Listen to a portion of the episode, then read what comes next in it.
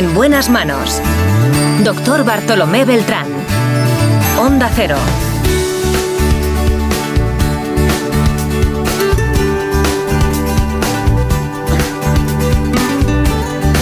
Hola, muy buenos días. Me alegro mucho de saludarles.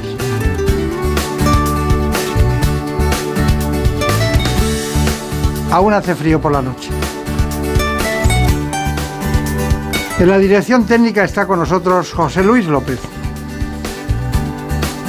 En la producción, como siempre, Marta López Llorente.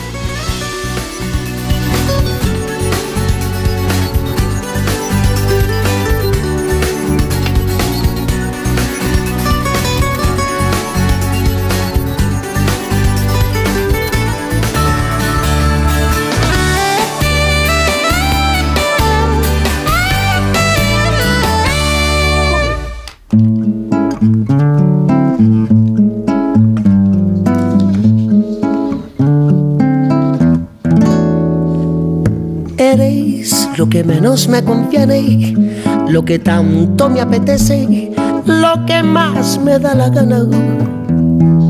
Eres lo que siempre me repito, aquello por lo que brindo, la más lista, la más guapa. ¿Sabían que el 30% de la población española es Lo que alérgica? puedo echar en falta, lo que no quiero perderme. Hoy nos va a acompañar el doctor Tomás Chivato, que es profesor de alergología. Un peligro inminente, También es decano de la Facultad de Medicina de San Pablo CEU. porque no tiene remedio. Me gustas porque eres bruja, porque interpretas los sueños. Me gustas porque me tientas. Con él tratamos en este espacio la alergia, que no solo es en primavera. Con la raya en el medio.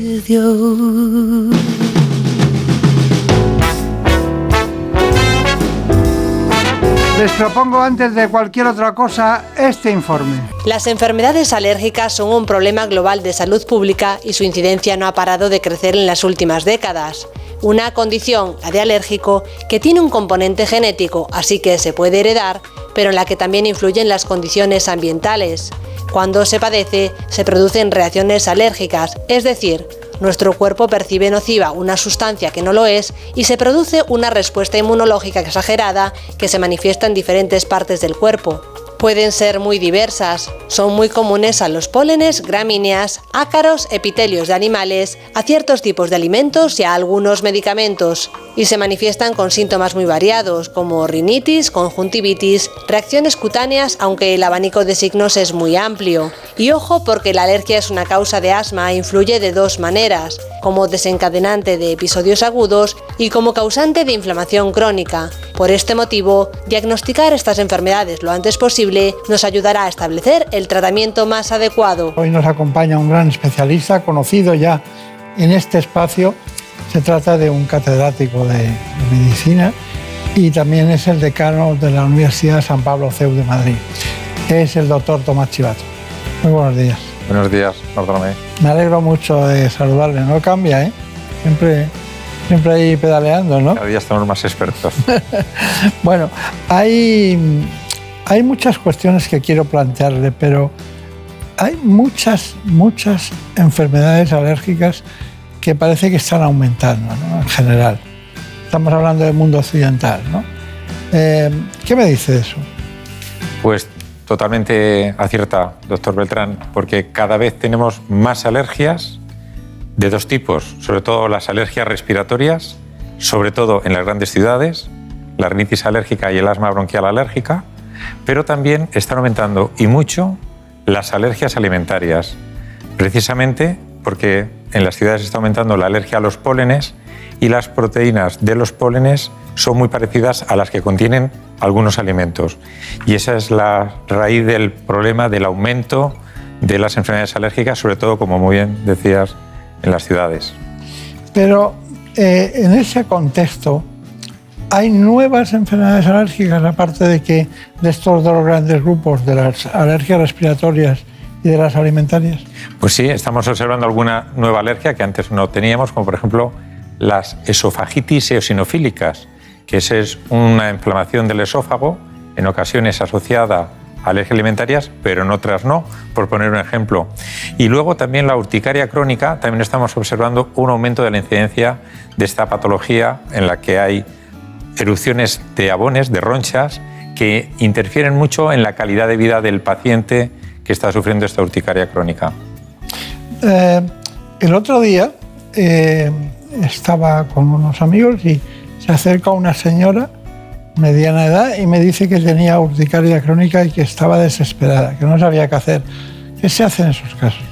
Bueno, pues la verdad es que hemos avanzado mucho, no solo en el diagnóstico clínico, sino también en el tratamiento. Eh, hasta hace unos años disponíamos únicamente de los antihistamínicos en mayor o menor dosis y combinaciones de antihistamínicos, pero ahora para las urticarias crónicas que no responden al tratamiento habitual, disponemos de uno de los fármacos biológicos, como es por ejemplo el omalizumab, que va espectacularmente bien para controlar estas erupciones y mejora mucho la calidad de vida del paciente que tiene urticaria crónica, porque cuando empiezan con los sabones se produce no solamente el picor, sino mucho desasosiego e intranquilidad en el paciente, no descansa, y eso ahora lo podemos corregir con este fármaco, por ejemplo, con este fármaco biológico, el omalizumab.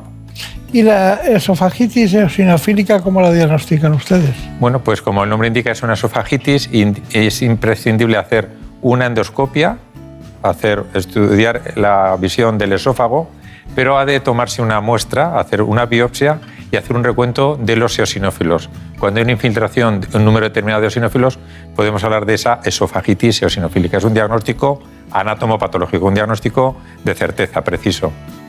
Muy bien. ¿Y, qué tratamiento? Bueno, ahí el tratamiento hay debate, porque eh, cuando se relaciona claramente con un alimento, hay que hacer una dieta de eliminación de ese alimento, que no lo tome el paciente. Si vemos, por ejemplo, eh, que es, por ejemplo, por leche o por proteínas de tipo pollo. Porque los pacientes, por cierto, eh, lo que sufren son atragantamientos. Están comiendo normalmente y de repente se quedan con un trozo de alimento que les dificulta la deglución, incluso la respiración. Es un cuadro que puede ser aparatoso. Aparte de pueden tener también mm, ciertas molestias retroexternales. El tratamiento sería la dieta de eliminación cuando es un alimento producido el que causa la esofagitis, pero también eh, disponemos de la utilización de corticoides tópicos, como utilizamos en la rinitis alérgica o en el asma bronquial. La eh, administración de corticoide tópico disminuye esa inflamación producida por los eosinófilos y suele mejorar los pacientes. Hemos dado un repaso muy global de las patologías muy diferenciadas, además de las que conocemos de siempre, como son las respiratorias y las alimentarias. ¿Cuál crece más? ¿Las respiratorias por arma o, la rinitis alérgica? Pues van de la mano, porque como decía Mario Benedetti, la rinitis es la frontera antes de llegar al asma. Lo cierto es que estamos viendo muchos casos de rinitis alérgica en pacientes mayores, en pacientes de la tercera edad incluso. Y ahí juega un papel importante la contaminación que tenemos en las ciudades. Pero en los niños el asma alérgica está aumentando también muchísimo. Aquí en la ciudad de Madrid, uno de cada diez niños tiene asma y la mayoría de esos casos de asma es de causa alérgica. Por cierto, que ahí también influye no solamente la contaminación, sino la contaminación interior, el tabaco. Se sigue fumando mucho en este país, doctor Beltrán. Hay que abolir el tabaco. ¿Y por qué, por qué ha sacado a Mario Benedetti con ese tema? Si no hay barrera, lo que hay es una continuidad de la, morfología, ¿no? Porque Mario Benedetti, era un gran poeta uruguayo, él padecía el asma bronquial y recordaba que antes de tener el asma empezó con una rinitis. Y hablamos ahora mucho de una única vía aérea. La vía aérea empieza en las fosas nasales y llega hasta el alveolo. Entonces, en el caso de Mario, Benedetti sufría asma, pero recordaba que empezó con rinitis y por eso hacía esa descripción tan Siempre se empieza con una rinitis y acaba siendo asma, ¿no? Efectivamente. Pero a veces tarda muchísimo. Efectivamente, y ahí no todo el mundo tiene asma bronquial, es mucho más frecuente. Menos mal. Es mucho más frecuente la rinitis alérgica, mucho más frecuente. Y molesta, muy molesta. Molesta mucho porque imaginemos a alguien que está así, no puede hablar para discutir un aumento de salario, por ejemplo. O imaginemos a alguien con una rinitis con mucha obstrucción nasal por la noche no va a dormir y va a roncar, va a molestar a la pareja. Entonces, todos estos aspectos de la rinitis, que parece una patología banal, afecta y mucho la calidad de vida del paciente. Hay personas que tienen eh, una serie de descargas de estornudos, como tienes una rinitis alérgica, y que suelen ser 6, 7, 8, 9. ¿Es correcto eso o hay muchos que están más tiempo estornudando? Bueno, el primer síntoma efectivamente es el estornudo en salvas pero ese estornudo en salva suele ir acompañado posteriormente del picor de la nariz, de la secreción nasal y el síntoma más aparatoso es la obstrucción, ese que comentaba que no le deja respirar al paciente, que le afecta realmente su calidad de vida. El problema es que dura mucho tiempo, porque, por ejemplo, un paciente que tiene rinitis alérgica por ácaros en las Islas Canarias puede estar todo el año con rinitis. Aquí en el centro de la península, como cada vez hay más alergias a diferentes pólenes, puede estar bastantes meses sufriendo la sintomatología. Y esa patología crónica es lo que incide en su calidad de vida. En realidad son descargas de histamina, ¿no? Lo que tienen. Correcto. Eh, sabemos perfectamente las células que participan en esa reacción alérgica. Es un proceso inflamatorio, se liberan mediadores que son los responsables, entre otros, de, de los estornudos, la obstrucción del picor a nivel de la nariz o de la tos, la dificultad respiratoria, de los ruidos pecho en el bronquio. Claro, claro. Bueno, usted nos ha traído estos dos libros, de los cuales es el, que, el prologuista de Gregorio Marañón, del humanismo como médico de Gregorio Marañón. Me encantan los libros de Gregorio Marañón en todos los sentidos. A veces, de cada vez, bueno, no se, no, se, no se venden tanto los libros de, de, Gregorio Marañón, pero se leen mucho cuando se tienen, ¿no? sobre todo en el ambiente médico y sanitario. Eh, bueno, eh, tenemos eh, una cuestión fundamental, hemos dicho dos pinceladas, pero tenemos aquí al decano de la Facultad de Medicina, concretamente CEU San Pablo, de Madrid. Es académico correspondiente y muchas más cosas. Ana Villalta, ¿qué nos cuentas de él? Pues sí, como han visto, hoy nos acompaña el doctor Tomás Chivato, especialista en alergología. Como ha dicho el doctor Beltrán, es catedrático de Medicina y decano de la Facultad de Medicina de la Universidad CEU San Pablo de Madrid. También es académico correspondiente en alergología de la Real Academia Nacional de Medicina de España y además es vicepresidente de Educación y especialidad de la Academia Europea de Alergia e Inmunología Clínica. Gracias. Bueno, hay una cosa y es que eh, hemos hablado de educación médica los pacientes. Eh, ustedes usan siempre materiales para eso, ¿no? Efectivamente, doctor Beltrán. Consideramos que el papel del paciente debe ser más activo, no solamente recibir una serie de informes y de prescripciones, debe tener conocimiento de su propia enfermedad. Y para eso eh, recomiendo a todos los pacientes alérgicos que se descarguen un libro que se llama así, el libro de las enfermedades alérgicas. Poniendo esto directamente en Google es descargable. Es un libro que ha editado la Asociación Española de Alergología habla de todas las enfermedades, pero de una forma muy práctica, con vídeos, por ejemplo, para utilizar correctamente los aerosoles o los autoinyectores de adrenalina. El libro de enfermedades alérgicas, fundamental para los pacientes alérgicos. Está muy bien. ¿Qué me dice, doctor Chivato, del calentamiento global y el efecto invernadero? Bueno, pues desde luego es un problema de salud mundial. De hecho, es evidente que están aumentando las temperaturas medias en todo el planeta y eso está produciendo un efecto invernadero, sobre todo en las ciudades. Si me permites, eh, aquí podemos ver muchas veces cómo está el aire de las grandes ciudades, debido a los vehículos de conducción, sobre todo los vehículos diésel. Y no solamente es este aspecto visual que tiene la ciudad, es que, como muy bien decía el doctor Zapata, el presidente del Comité de Aerobiología, eso está influyendo en los pólenes. No es lo mismo el polen que podemos encontrar en el campo, sería como un balón de fútbol limpio, esférico, redondito, y el polen que tenemos en la ciudad, que está arrugado y con muchas partículas alrededor. Esto le hace mucho más agresivo, capaz de desarrollar, alergia de forma más potente e intensa. Por eso, contaminación, calentamiento global, efecto invernadero son esenciales en este aumento de enfermedades alérgicas respiratorias en las ciudades. ¿Qué me dice usted? ¿Cuándo están indicadas las pruebas alérgicas? Siempre siempre porque en medicina es fundamental tener un diagnóstico de certeza, no solo de sospecha. Con los síntomas que nos cuenta el paciente y con la exploración física podemos orientar el diagnóstico, pero tenemos que saber con precisión el paciente a qué polen está sensibilizado, porque hay muchos, o a qué ácaros, o a qué hongo, o a qué epitelio, o qué alimento, o a qué medicamento. Entonces, las pruebas alérgicas hay que hacerse siempre y se pueden hacer desde que el paciente nace y hasta el final de la vida. No hay límite etario para hacer estas pruebas, que pueden ser in vivo con el paciente, las famosas pruebas, o in vitro con análisis, que podemos hacer muchas determinaciones que nos ayudan para hacer el diagnóstico preciso. ¿No es preciso solo la piel? No, solo la piel nos orienta bastante porque nos dice cualitativamente que el paciente tiene alergia, pero no es lo mismo saber el número de osinófilos, por ejemplo, el nivel de la inmunoglobulina E, el nivel de la inmunoglobulina específica, los marcadores de activación del eosinófilo, el nivel de inflamación de la vía midiendo el óxido nítrico. Tenemos muchos parámetros in vitro que nos ayudan a evaluar la gravedad de la enfermedad alérgica en cada paciente. Y en el diagnóstico, o bien, eh, eh, ustedes hablan de los omicas, que vienen a ser la genética del organismo en el, en el diríamos, en todo ese gran apartado de alergias. ¿Qué son los omicas? Bueno, pues estas nuevas ciencias, aunque ya llevamos años trabajando con ellas, nos permiten identificar biomarcadores. No todos los pacientes evolucionan igual, no todos los pacientes tienen el mismo nivel de gravedad y nos interesa hacer una medicina personalizada. Y para eso tenemos estas ciencias ómicas, que son varias. Tenemos la genómica, con todos los estudios genéticos, tenemos la proteómica, tenemos la transcriptómica y la metabolómica. Por poner un ejemplo muy sencillo, un metabolito de la diabetes es la glucosa. Estudiando la glucosa, el nivel de glucosa en un paciente, sabemos qué tipo de diabetes tiene en cuanto a gravedad y el tratamiento que precisará.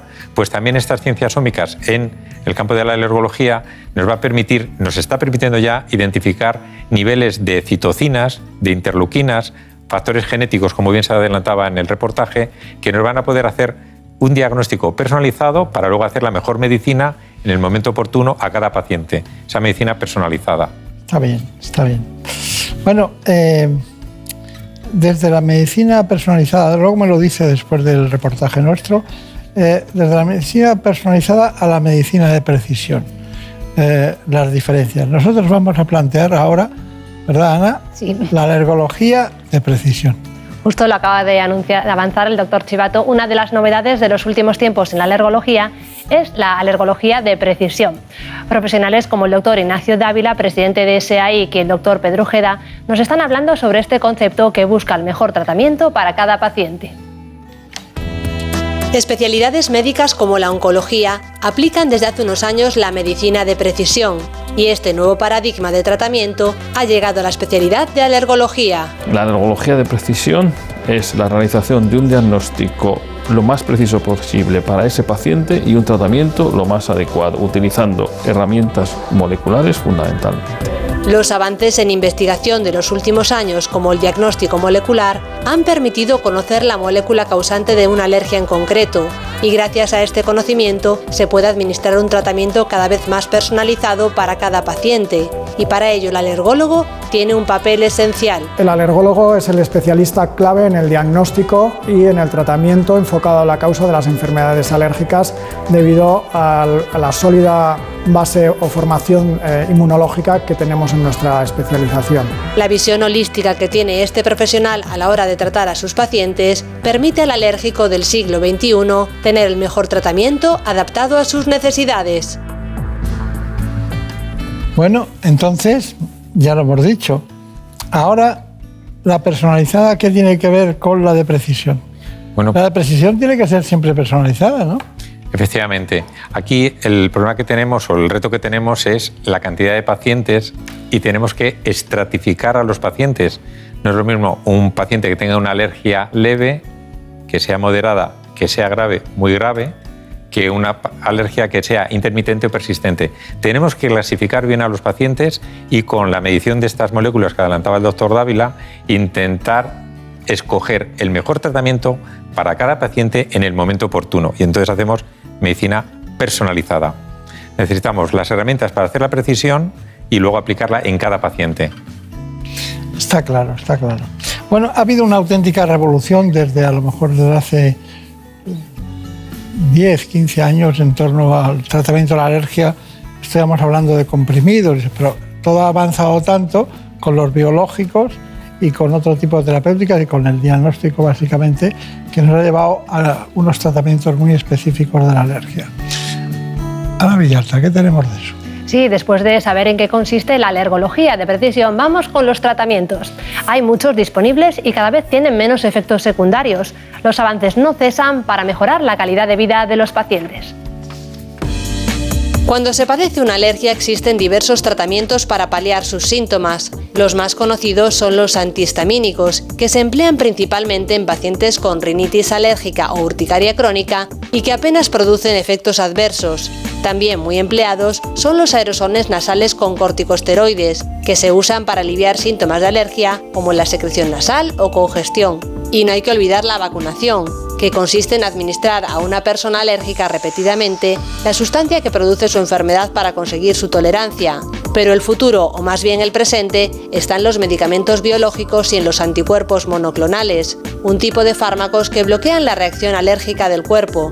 Este tratamiento está ofreciendo resultados prometedores y con gran seguridad, sobre todo para los casos de alergia grave. Y finalmente está la anafilaxia para los casos de extrema gravedad. El fármaco de elección es la adrenalina o epinefrina intramuscular.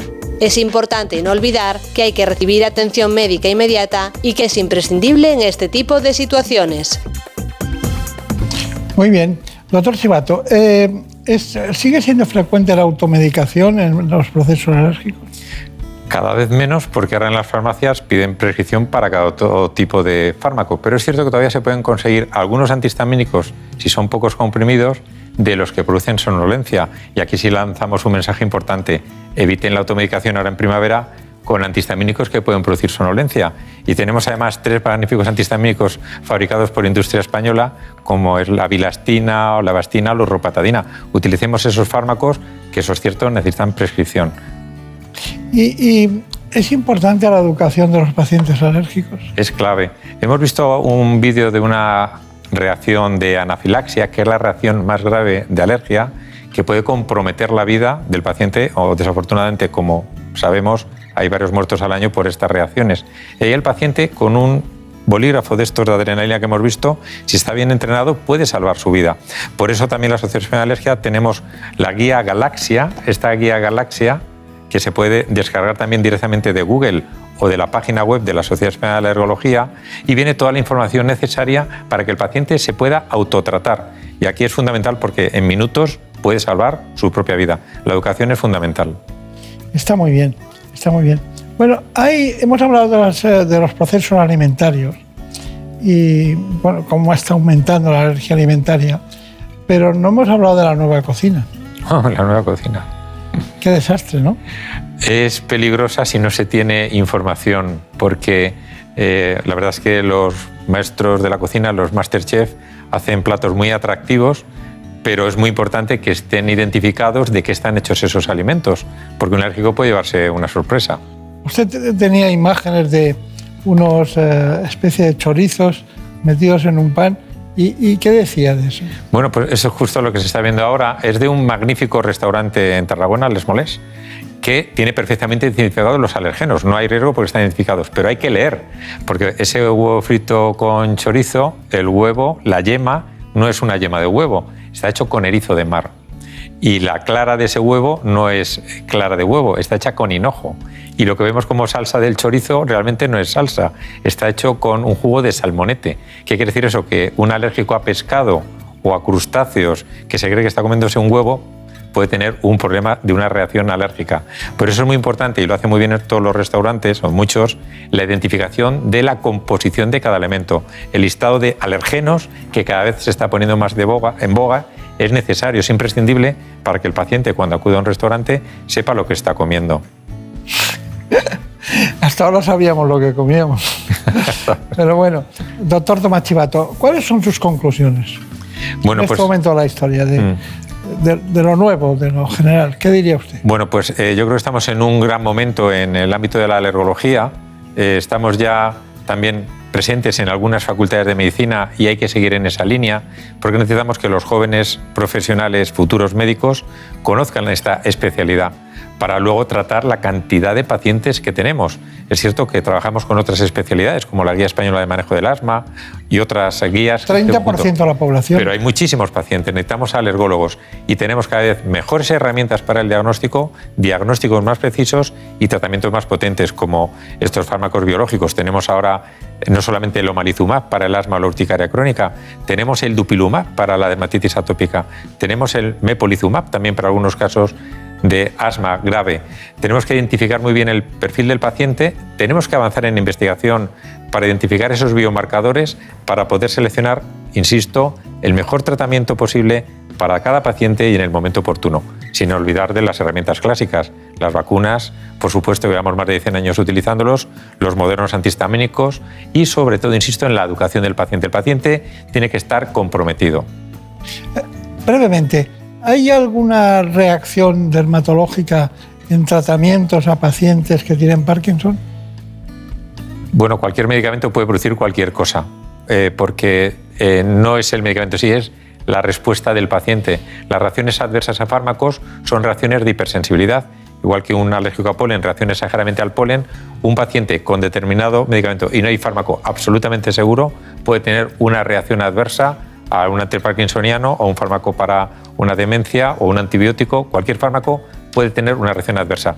Lo que hay que estudiar es si tiene un mecanismo inmunolérgico o es un efecto adverso o es una intolerancia. Habría que profundizar en el fármaco exactamente. Pues doctor Tomás Chivato, que tenga mucha suerte en la Facultad de Medicina de la Universidad de San Pablo CEU, San Pablo, de la que es decano, y que siga el camino y el trayecto de la alergología como viene aquí contándonos periódicamente. Este catedrático de medicina, que yo no quiero decir cuántos años hace que nos conocemos, porque quedaría quedaríamos fatal. ¿no? no, pero es siempre un privilegio poder compartir programas con el doctor Beltrán. Muy bien, hoy nos quedamos con Marañón que nos ha traído. ¿eh? Ya de nos decía Marañón y no nos relajamos y nos olvidamos que la mejor herramienta diagnóstica es una mesa y una silla. Escuchar al paciente. El paciente necesita que se le mire y que se le escuche. Además de todos los avances diagnósticos y terapéuticos, pero el paciente quiere que se le mire. Nos lo están reclamando. Eso también lo quieren las parejas. ¿Es cierto? Muchas gracias. Gracias.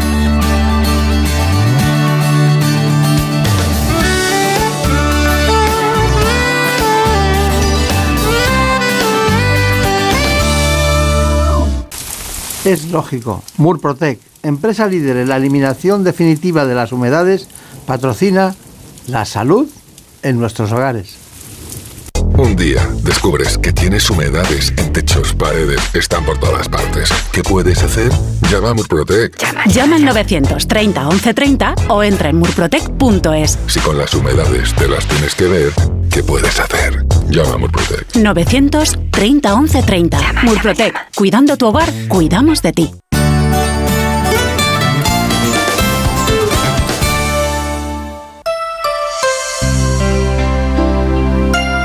Pasamos a otro tema de la medicina regenerativa. Nos acompaña la doctora Almudena Fernández Bravo. Es especialista en medicina física y rehabilitación de Olimpia. Ya saben, ese gran centro del Grupo Quirón en Madrid. Ya sabía que no llegaría, ya sabía que era una mentira. Cuánto tiempo que por él perdí, qué promesas rotas sin cumplir. Son amores problemáticos como tú, como yo. Es la espera en un teléfono, la aventura de lo ilógico, la locura de lo mágico, un veneno sin antídoto, la amargura de lo efímero, porque se marchó. Les propongo un informe sobre precisamente medicina regenerativa de la mano de la doctora Almudena Fernández Bravo.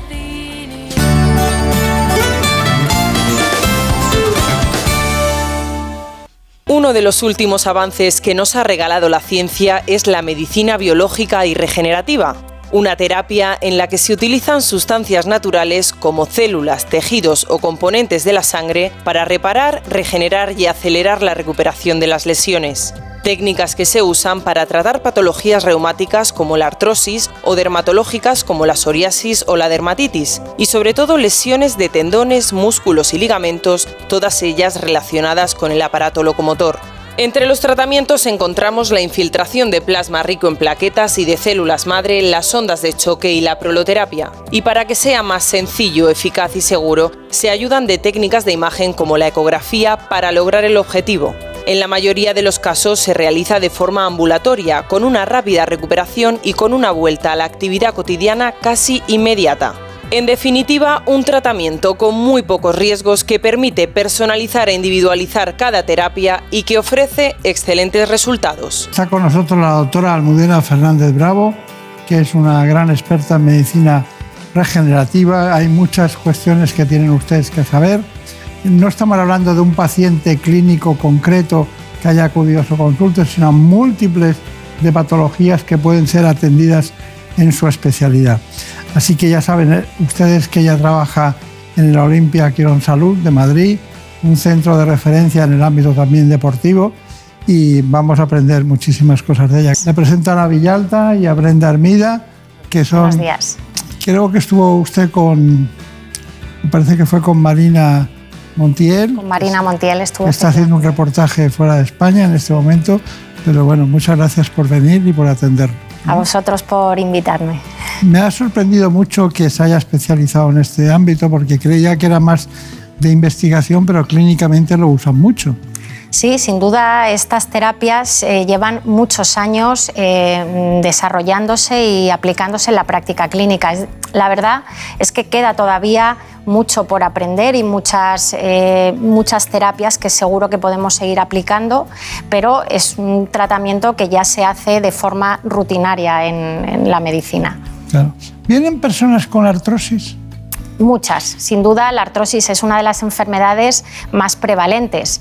Eh, hay muchos grados de artrosis, pero sin duda la artrosis, sobre todo de rodilla, de cadera, son eh, patologías muy, muy frecuentes y con las que la medicina, las terapias biológicas, eh, bueno, pues puede aportar mucho en, muchos casos. Bueno, antes de empezar cuestiones básicas del programa, ¿qué es la ortobiología? Pues la ortobiología es una rama de la ciencia que lo que hace es estudiar eh, con eh, tratamientos con tejidos, con células del propio cuerpo y son esas propias células las que se convierten en el medicamento. O sea que estimulan de una u otra manera o hacen un extraen elementos formers de la sangre y esos sirven también de ayuda es una especie de lugar de, cuando hablamos de autoagresiones, de la inmunoterapia y de ese tipo de cosas, estamos hablando de lo mismo, pero justo con ese tipo de células. ¿no? Claro, efectivamente, o sea, nuestras células tienen una serie de, de, digamos, de indicaciones, de mecanismos. Cuando nosotros en nuestro cuerpo hay una lesión, eh, ciertas células van a reparar esa lesión. Pues lo que hacemos es esas células, eh, en concreto, por ejemplo, en el PRP, unos factores que hay dentro de las plaquetas, son las que nosotros concentramos mucho y ponemos en esa lesión. Entonces hacen ese efecto eh, de forma muy concentrada en, ese, en esa lesión. El PRP para usted está muy bien, pero es el plasma rico en plaquetas. Efectivamente. Es el, es el primum mover, el, el plasma rico en plaquetas, es la primera cuestión que ustedes descubrieron que era eficaz. Eh, sí, sin duda, bueno, todo esto ha, tenido un desarrollo, un, desarrollo progresivo, pero el plasma rico en plaquetas o en factores de crecimiento fue quizá lo, que primero se ha visto su beneficio. Se empezó a utilizar eh, a nivel de cirugía maxilofacial y después a nivel de músculo esquelético se empezaron a ver todos los posibles usos que tenía a nivel de, pues de tendón, de músculo, de artrosis y bueno, las indicaciones que tiene son múltiples. Se utilizan, bueno, pues para úlceras cutáneas, incluso para infertilidad. Queda mucho por eh, aprender, pero tiene muchos, eh, muchas indicaciones. Y muchas sorpresas, porque hay cosas que piensas que pueden no funcionar y funcionan muy bien. Efectivamente. Porque el paciente tiene algo que ver en esto, ¿no? Efectivamente, eso es muy importante. ¿Por qué? Porque, eh, claro, eh, es, son células del propio paciente. Entonces se está viendo que eh, el tipo de paciente también influye, es decir, la calidad de las células de alguien joven no es igual que, la calidad de las células de alguien mucho más mayor. Entonces se está analizando si todo eso puede influir en la respuesta de este tipo de tratamientos. Claro, claro. Con usted podríamos hacer, con usted sola, con este asunto, la medicina regenerativa, podríamos hacer un programa de actualidad. Bueno, eh, son muchas cuestiones que hemos tratado. Ahora lo que nos importa básicamente es que nos cuentes, Ana Villalta, quién es la especialista invitada, que ya sabemos, ya sabemos muchas cosas. Es experta eh, concretamente en medicina física y en rehabilitación y trabaja en el Centro Olimpia de Quirón Salud. Pero cuéntanos los datos que tiene. Pues sí, como han visto, hoy nos acompaña la doctora Almudena Fernández Bravo, médico especialista en medicina física y rehabilitación y actualmente es jefa de la unidad de intervencionismo y terapias biológicas en el Centro Olimpia Quirón Salud y forma parte de la unidad de traumatología y medicina deportiva del Hospital Universitario Fundación Jiménez Díaz, con amplia experiencia en las áreas de rehabilitación del aparato locomotor dolor crónico, rehabilitación intervencionista y deportiva. Autora de publicaciones nacionales e internacionales, está inmersa además en varios proyectos de investigación médica y docencia. Hola, Almudena, ¿qué tal? Bueno, doctora Fernández Bravo, hay una, eh, un asunto que nos interesa especialmente, que es ¿qué es el Centro Olimpia de Quirón Salud? El Centro Olimpia es... Parece que han cogido allí a los expertos muy diferenciados en distintos ámbitos, ¿no? No se pelean ustedes por los pasillos. No, no, que va, que va, el ambiente es, muy bueno. La verdad es que es un, centro espectacular, tiene unas instalaciones espectaculares. Se ha, se ha buscado, digamos, el, bueno, de los mejores equipos médicos, eh, tanto humanos como, como de instalaciones, ¿no? de las últimas tecnologías en muchas áreas. El área de, medicina del deporte es un área muy importante y de traumatología deportiva, pero no solo eso, hay también otros, eh, otras muchas eh, áreas y y, bueno, donde podemos acudir a distintas especialidades. Está bien. ¿Usted de dónde procede? ¿Dónde se formó? Yo eh, hice la carrera en, la clínica en la Clínica Universitaria de Navarra, en la Universidad de Navarra. ¿Y qué estaba? ¿Junta a los de traumatología, ortopedia y eh, medicina deportiva? Yo hice la, especialidad de, medicina física y rehabilitación, esto fue en el Hospital Fundación Jiménez Díaz, y siempre me ha interesado, me ha interesado mucho todo el área de músculo esquelético, de traumatología deportiva y medicina deportiva, por eso me fui encaminando mi carrera a ese área. Qué bien. Bueno, pues tenemos muchas cuestiones, pero el plasma rico en plaquetas se está llevando a la palma en todos los sentidos, que tenemos muchas cosas que mm, saber y sobre todo que analizar con la doctora Fernández Bravo. Cuéntanos.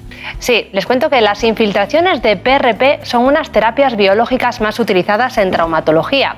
El procedimiento se hace de manera ambulante y dura aproximadamente unos 45 minutos. Nosotros estuvimos en una infiltración de la rodilla con la doctora Almudena Fernández Bravo. El PRP o plasma rico en plaquetas es un medicamento que procede de la propia sangre. Son unas células provenientes de las plaquetas que dentro tienen unos factores de crecimiento que ayudan a la reparación de ciertos tejidos y lesiones. El PRP tiene múltiples indicaciones. Hoy concretamente vamos a tratar a un paciente joven que en este caso tiene una eh, condropatía en la rodilla. Comenzamos el procedimiento del plasma rico en plaquetas realizando una extracción de sangre al paciente. Pasamos a introducir la sangre en una centrifugadora que es un dispositivo que nos va a separar los distintos componentes de la sangre del paciente. Ahora que la sangre ya está centrifugada, como veis, en la parte inferior quedan los eritrocitos. Hay que dejar 0,5 eh, centímetros y en la parte intermedia es donde encontramos el plasma rico en factores de crecimiento. De cada tubo se va aspirando ese líquido y ahora finalmente encontraréis en el tubo final cómo juntamos todas las porciones de cada uno de los tubos para tener el medicamento final. Esto que ponemos es cloruro cálcico para producir la activación de las plaquetas que hace que se rompan y salgan los factores de crecimiento. En la infiltración la realizamos guiándonos con una ecografía para ir más dirigidos al sitio de la lesión. Voy a infiltrar, ¿eh? Va el pinchacito. Venga, relaja, relaja. Vale, ya está, ya está, ya está. Vale, ya estamos. Hemos terminado el procedimiento de la infiltración. Después de esto, el paciente tendrá que hacer un reposo relativo de 24 horas y luego puede ir reincorporándose a su vida diaria sin realizar actividades de impacto. Bueno, tenemos anotado aquí algunas cuestiones, lo hemos visto claramente. El plasma rico en plaquetas está muy bien, pero se promueve la proliferación y también la angiogénesis. ¿Cómo se hace eso? Eh, pues, eh, Aunque sea el propio organismo. Claro, esto es una respuesta que tiene el propio organismo. En nuestro cuerpo, cuando tenemos una lesión, pues hay muchas células que van a reparar esa lesión. Por eh, produce esos factores de crecimiento que son los responsables de bueno, producir esa reparación tisular. Entonces, lo que hacemos es al concentrar, porque lo concentramos de dos a cinco veces la cantidad de plaquetas, pues todos esos factores eh, los ponemos directamente en el sitio y eso pues promueve toda la reparación de ese tejido. También reduce los factores inflamatorios. Efectivamente, tiene un efecto, es un antiinflamatorio muy, muy potente.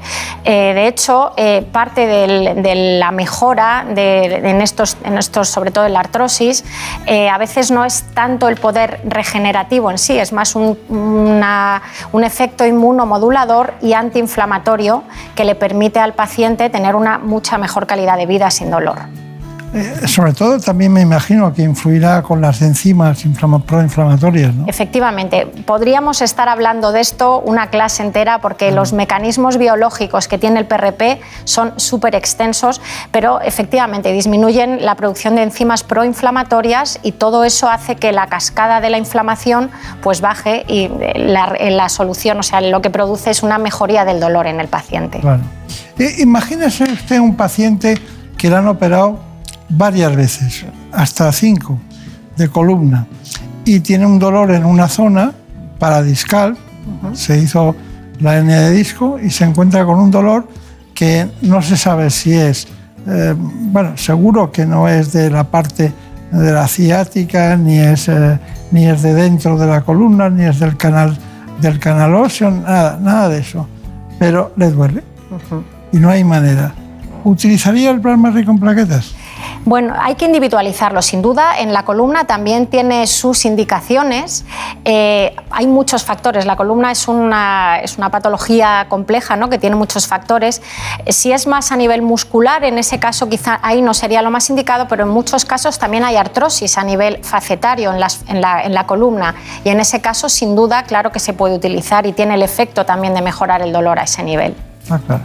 Bueno, tenemos anotado aquí un elemento fundamental que son la acción de las ondas de choque. Efectivamente, a continuación seguimos con más tratamientos regenerativos. Es el turno de las ondas de choque, una técnica no invasiva con muchos beneficios para todo tipo de problemas relacionados con el aparato locomotor. Nos lo explica de nuevo la doctora Almudena Fernández Bravo. Las ondas de choque son unas ondas acústicas eh, de alta energía, que lo que hacen es estimular el núcleo de las células y tienen dos efectos. Por un lado, un efecto mecánico eh, que ayuda a la fragmentación de ciertas calcificaciones y por otro lado, un efecto biológico de estimulación del núcleo de las células. Los beneficios de las ondas de choque son múltiples.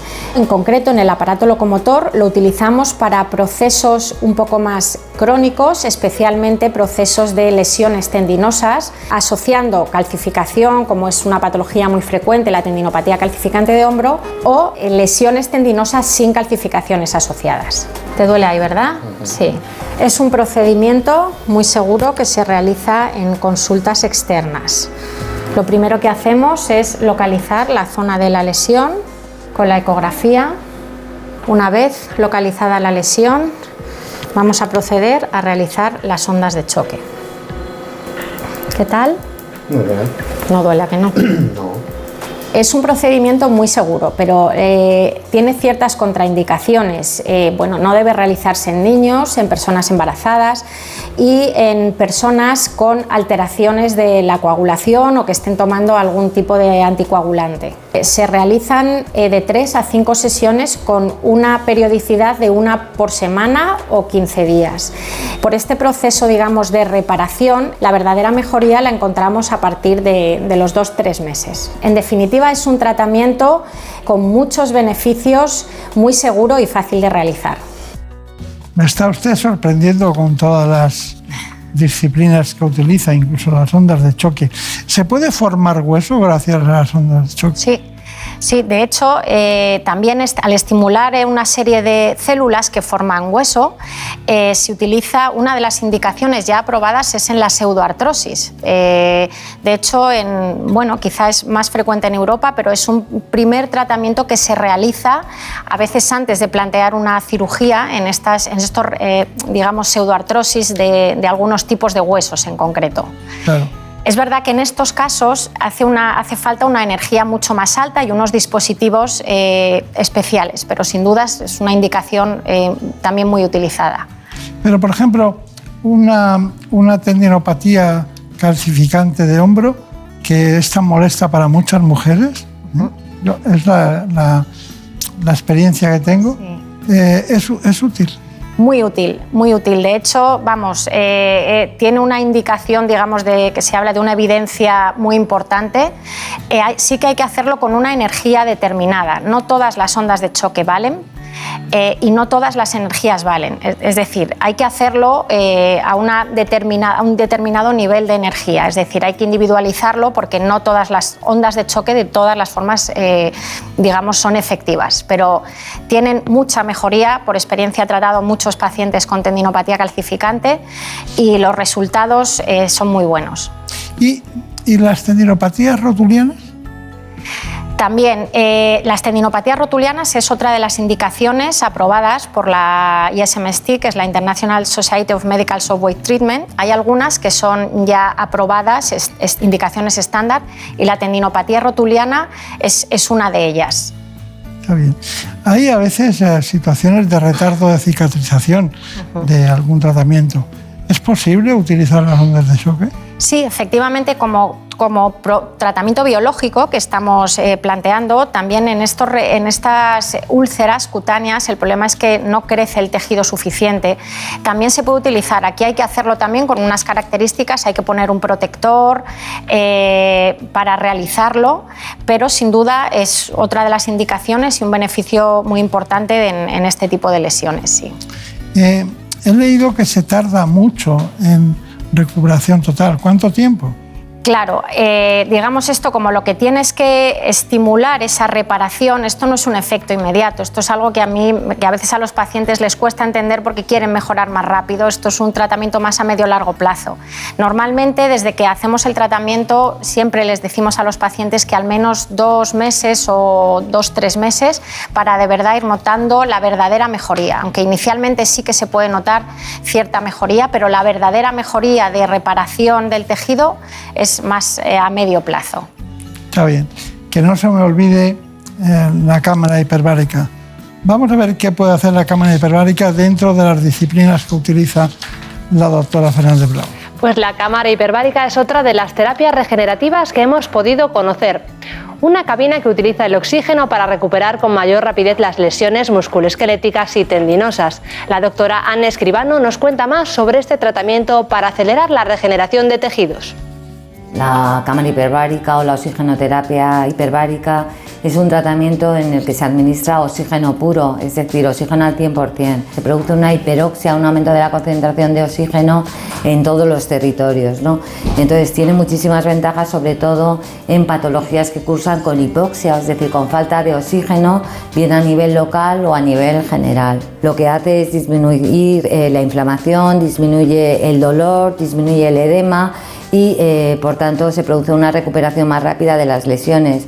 Además, en fracturas óseas aumenta la osteosíntesis, es decir, la formación de huesos, la formación de osteoblastos que juegan un papel muy importante en el callo de fractura. Está indicada en cualquier paciente, salvo en un paciente que tenga un neumotoras porque empeoraría y en los pacientes claustrofóbicos. Existen protocolos de tratamiento para todas las indicaciones aprobadas de tratamiento en cámara hiperbárica. La mayoría de los tratamientos incluyen cinco sesiones por semana y eh, se suelen administrar un mínimo entre 10 y 30 sesiones, pero esto varía muchísimo dependiendo de la patología a tratar y de cómo va evolucionando. Hasta ahora ha sido una gran desconocida, pero hoy en día nos ofrece excelentes resultados en múltiples patologías, incluso eh, estudios recientes muestran que es capaz de revertir el envejecimiento celular. Esto es algo fascinante porque incluso podríamos ser muchísimo más longevos y además con una buena calidad de vida. Qué bien, estupendo. Pero eh, hay muchos pacientes que han pasado por una fase de radioterapia y por alguno de los motivos biológicos necesitan quizás eh, más oxigenoterapia hiperbárica. ¿Es eso correcto? Efectivamente, en, estos pacientes esta, esta, cámara hiperbárica lo que hace es, al aumentar todo ese oxígeno tisular, es minimizar eh, estos efectos. Eh, por lo tanto, ayuda mucho a, que el paciente, digamos, lleve mejor esta recuperación post-radioterapia. ¿Y las personas que tienen sordera súbita, por ejemplo?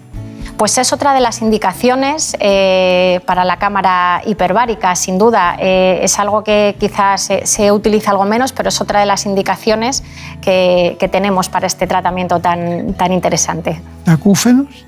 Acúfenos, eh, sordera, sordera súbita mm, y otras muchas indicaciones.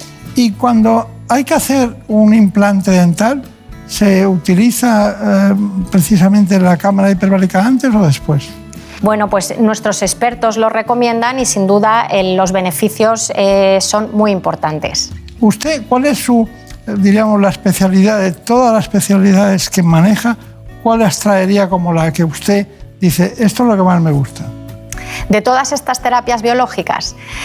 Eh, es difícil esa pregunta porque cada una tiene su peculiaridad. Yo sin duda el plasma rico en plaquetas combinándolo incluso con las ondas de choque, porque no lo he hablado, pero muchas veces lo que hago es combinar, potenciar ese efecto biológico de ambas. Entonces me quedaría con el plasma rico en plaquetas y las ondas de choque. Yo también. Yo también lo he visto desde el primer momento que eso era muy importante. Bueno, pues me, queda un asunto que quiero que recuerden los, los espectadores y es cuáles son sus conclusiones. Mis conclusiones son que... De su especialidad. Eh, bueno, en, la unidad de, medicina deportiva, rehabilitación y traumatología deportiva, la parte de las terapias biológicas eh, asociado al intervencionismo ecoguiado, porque es muy importante también poder dirigir estas terapias eh, de una forma con diagnóstico por imagen, son tratamientos complementarios. La, la fisioterapia, la rehabilitación es fundamental en muchos procesos, en muchas lesiones, pero estas terapias biológicas son un apoyo eh, fundamental eh, que le da mucho beneficio impaciente al paciente y con eh, pocos efectos secundarios, ya que son células que provienen de nuestro propio cuerpo. Está bien, está bien. Pues doctora Almudena Fernández Bravo, que, tenga usted mucha suerte porque parece que vive en Manhattan clínicamente, ¿no? En, en ese edificio tan alto de Olimpia. La verdad es que es espectacular las instalaciones. Yo eh, les invito a todos a, venir porque, porque merece la pena. Muy bien. Me ha sorprendido lo de la artrosis, me ha sorprendido, porque ha sido usted muy contundente. Pero nada, eso, eso nos anima mucho. Es que hay un consenso ya, eh, en concreto en la artrosis de rodilla. en junio del año pasado salió un consenso de un, eh, de un, grupo europeo en el que ya el plasma rico en plaquetas es la primera eh, indicación. Muy bien, pues ha sido un placer estar con usted esta mañana.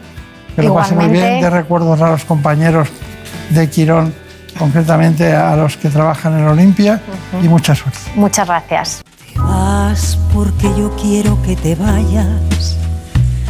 A la hora que yo quiera te regresas. Yo sé que mi cariño te hace falta, porque quieras o no, yo soy tu dueña. Yo quiero que te vayas por el mundo y quiero que conozcas. Ha llegado el momento de que ustedes conozcan las noticias que se han producido en la última hora en España y en el mundo. Les dejo con mis compañeros de los servicios informativos. Te vas porque yo quiero que te vayas. A la hora que yo quiera te regresas. Yo sé que mi cariño te hace falta, porque quieras o no, yo soy tu dueña.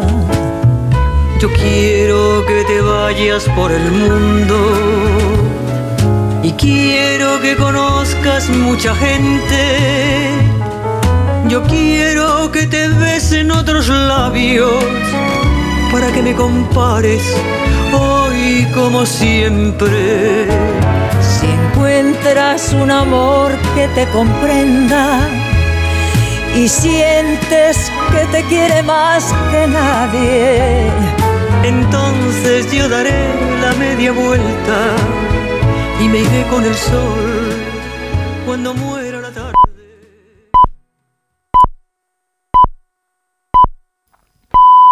Son las 5 de la mañana, las 4 en la comunidad canaria.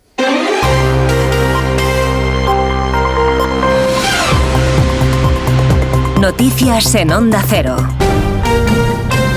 ¿Qué tal? Buenos días. El Partido Popular llama a la rebelión cívica desde las calles y se lanza en tromba contra la ley de amnistía, dos días de que se vote en el Congreso de los Diputados. Los populares se concentran este domingo en Madrid en un acto con los más de 3.000 alcaldes, la dirección del partido, con Alberto Núñez Fijo y con la presencia de los presidentes autonómicos. Los populares afirman que la amnistía es solo el primer paso y después vendrá el referéndum. Dice la secretaria general Cuca Gamarra que Sánchez les dará el referéndum a sus socios independentistas para que le perdonen el espionaje al presidente de la Generalitat. Han sido conscientes de que les ha mentido, porque alguna vez pensaron que a ellos no les iba a mentir, pero si miente a todo el mundo, ¿cree que van a ser diferentes? Cuando son conscientes de que esas investigaciones se han producido bajo el mandato de Pedro Sánchez, bajo su responsabilidad y bajo su indicación, a mí no me queda ninguna duda que posiblemente lo que exijan para perdonar a Pedro Sánchez sea el referéndum. El presidente de la Generalitat, Per Aragonés, ha sido objetivo informativo del Centro Nacional de Inteligencia. Su teléfono fue espiado y ahora Aragonés exige al Gobierno que desclasifique todos los documentos y que aclare el espionaje a los líderes independentistas. Redacción en Barcelona, Marcos Díaz. Per Aragonés ha instado a Pedro Sánchez a explicar toda la verdad sobre el caso Pegasus. El presidente de la Generalitat reclama a la Moncloa que colabore con la justicia y desclasifique toda la documentación, así como que aclare si conocía o no el espionaje por parte del CNI. Yo creo que el gobierno del PSOE el que ha de fer és aclarir... Yo creo que el gobierno del PSOE debe aclararse de una vez por todas y llegar hasta el final. Si no sabían que había este espionaje, es grave, porque un gobierno debe estar informado de lo que hacen los servicios secretos. Y si lo sabían, aún es peor, porque estarían avalando el espionaje por defender unas ideas políticas. Simplement pel fet que defensem unes idees polítiques. Per Aragonés advierte que no abandonará su objetivo del referéndum ni tampoco dejará de negociar con la Moncloa a pesar de Pegasus. El PNV consagra a Inmanuel Pradales candidato al Endacari con el reto de no ceder ante el populismo de Bildu. En un su acto de presentación en Durango, Pradales promete mejorar Osakidecha, la sanidad vasca, y arrancarle más autogobierno a Pedro Sánchez. La geometría política en el Estado hoy nos ha abierto una ventana de oportunidad. Hoy me comprometo públicamente, ante todas vosotras y vosotros, a luchar por lograr más y mejor autogobierno para este país, para que Euskadi sea dueña de su propio destino, una Euskadi libre, de hombres y mujeres libres. Y el líder socialista Pedro Sánchez reivindica la templanza frente a los insultos y el ruido que hace la derecha faltona. En un acto en Lugo para apoyar al candidato Gómez Besteiro, Sánchez ha hecho un llamamiento a la movilización para que se produzca un cambio al frente de la Junta. Porque si hay un socialista en la Moncloa y otro al frente de la Junta de Galicia, el 18 de febrero Galicia no rueda, Galicia vuela. Esto es lo que va a pasar el 18 de febrero. Votando al Partido Socialista, haciendo de José Ramón Gómez de Esteiro el próximo presidente de la Junta.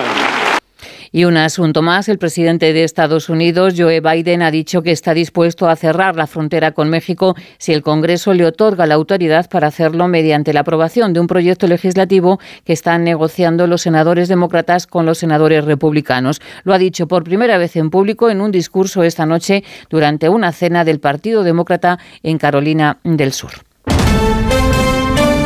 Este domingo se van a disputar cuatro partidos. La jornada arranca con el encuentro entre el Celta y el Girona. El Cádiz recibe el Athletic de Bilbao. También se juega el Sevilla-Osasuna y el partido de la jornada entre el Atlético de Madrid y el Valencia. Los de Simeone vienen de clasificarse para las semifinales de la Copa del Rey y reciben al Valencia de Pipo Baraja, que está en un buen momento, según dice Simeone. Me encanta cómo juega el Valencia.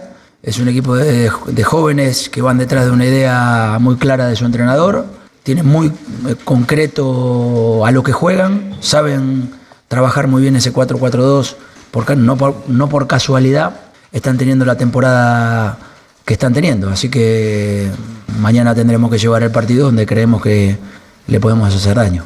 Nueva cita con la información cuando sean las 6 de la mañana y todas las noticias las vamos actualizando en nuestra página web ondacero.es. Síguenos por internet en ondacero.es.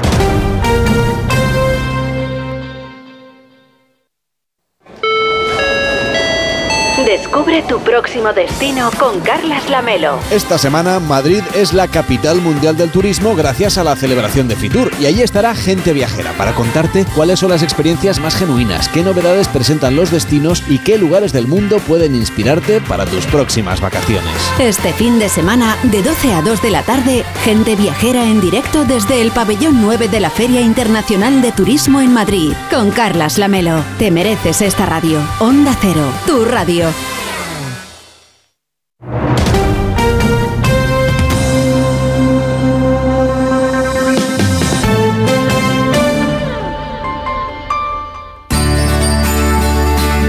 En buenas manos.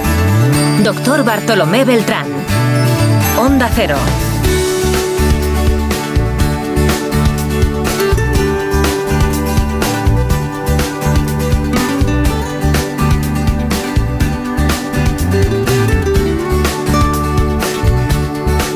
Aquí seguimos.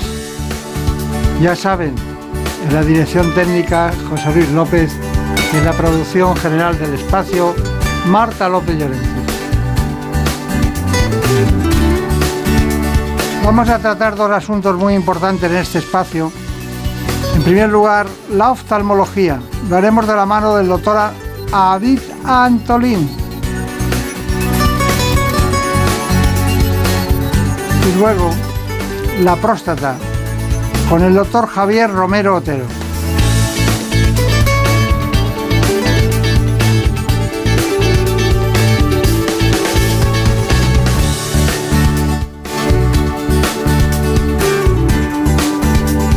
Vamos a hablar de la mácula, de la degeneración macular y otras posibilidades de intervención del oftalmólogo como son el glaucoma o las cataratas. Espero que con este asunto ustedes sepan las coordenadas del espacio gracias a este informe.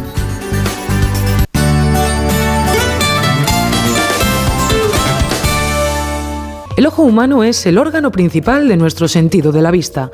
Es capaz de captar la luz y transformarla en impulsos nerviosos que luego son interpretados por el cerebro. La anatomía que permite su funcionamiento se puede dividir en varias partes. En primer lugar, la parte exterior, donde destacamos la piel de los párpados y los músculos. En esta zona, las principales patologías son el estrabismo, la aparición de orzuelos o el párpado caído. A continuación se encuentra la parte anterior del globo ocular, compuesta por importantes estructuras como la conjuntiva, la córnea o el cristalino. Aquí la conjuntivitis o las cataratas son las enfermedades más frecuentes. Seguida de esta zona encontramos la parte posterior del ojo, donde el vitrio, la retina o la mácula son algunas de las partes principales. Enfermedades como la degeneración macular u otros problemas asociados a los vasos, como la retinopatía diabética, son los más habituales en este tramo. Por último, la parte más interna del ojo comprende principalmente el nervio óptico y puede referir patologías como el glaucoma o infartos del nervio óptico. Para prevenir enfermedades graves que puedan llegar a causar ceguera, como el glaucoma, por ejemplo, es fundamental acudir al oftalmólogo y realizar revisiones de la vista de forma periódica. Muy bien, eso está muy bien. Todo lo que dicen nuestros especialistas está contrastado por su conocimiento, su experiencia clínica y sobre todo por su trabajo. Hoy nos acompaña el doctor David Antolín, está con nosotros aquí para tratar una serie de, de cuestiones en relación con la especialidad. Hablé por teléfono con él y le dije, a mí me gustaría conocer todas esas patologías aparentemente normales, que son normales, habituales, defectos de refracción, y luego hay algunas que debido a un exceso de diotrías o el paso por un óptico o por un optometrista o simplemente con una exploración visual acaban teniendo una patología más grave. Se descubre en lo que es el tránsito por una consulta normal de agudeza visual. Bueno, eso es lo que vamos a cumplir hoy para que ustedes hagan una idea dónde están, porque a veces dice, bueno, nos olvidamos muchas veces de hacer revisiones periódicas preventivas de muchas cuestiones de nuestro propio organismo y ahí temías incluir también la salud visual. Bueno, vamos con ello. Eh, ya saben que el especialista invitado es un hombre que ha venido a este espacio en alguna ocasión y que conoce en profundidad este elemento, la oftalmología. Bueno, así que, eh, doctor, eh, doctor, me gustaría saber cuáles son los defectos de, de refracción más frecuentes. Los defectos de refracción más frecuentes son la miopía, hipermetropía y astigmatismo por un lado, y por un lado la presbicia.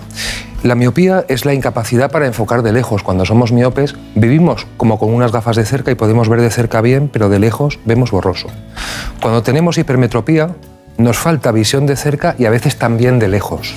Y el astigmatismo también puede producir el astigmatismo es una diferencia entre la curvatura de los diferentes radios de la córnea y puede hacer que veamos mal de lejos e incluso también de cerca. Y todo eso se puede corregir con gafas y lentillas en principio. Aparte está la presbicia, que es que cuando vamos cumpliendo años, nuestro cristalino pierde elasticidad e impide que se muevan sus curvaturas para poder enfocar de cerca y leer. Entonces necesitamos usar gafas de cerca. Yo he notado mucho en los oftalmólogos que no es una consulta de estas.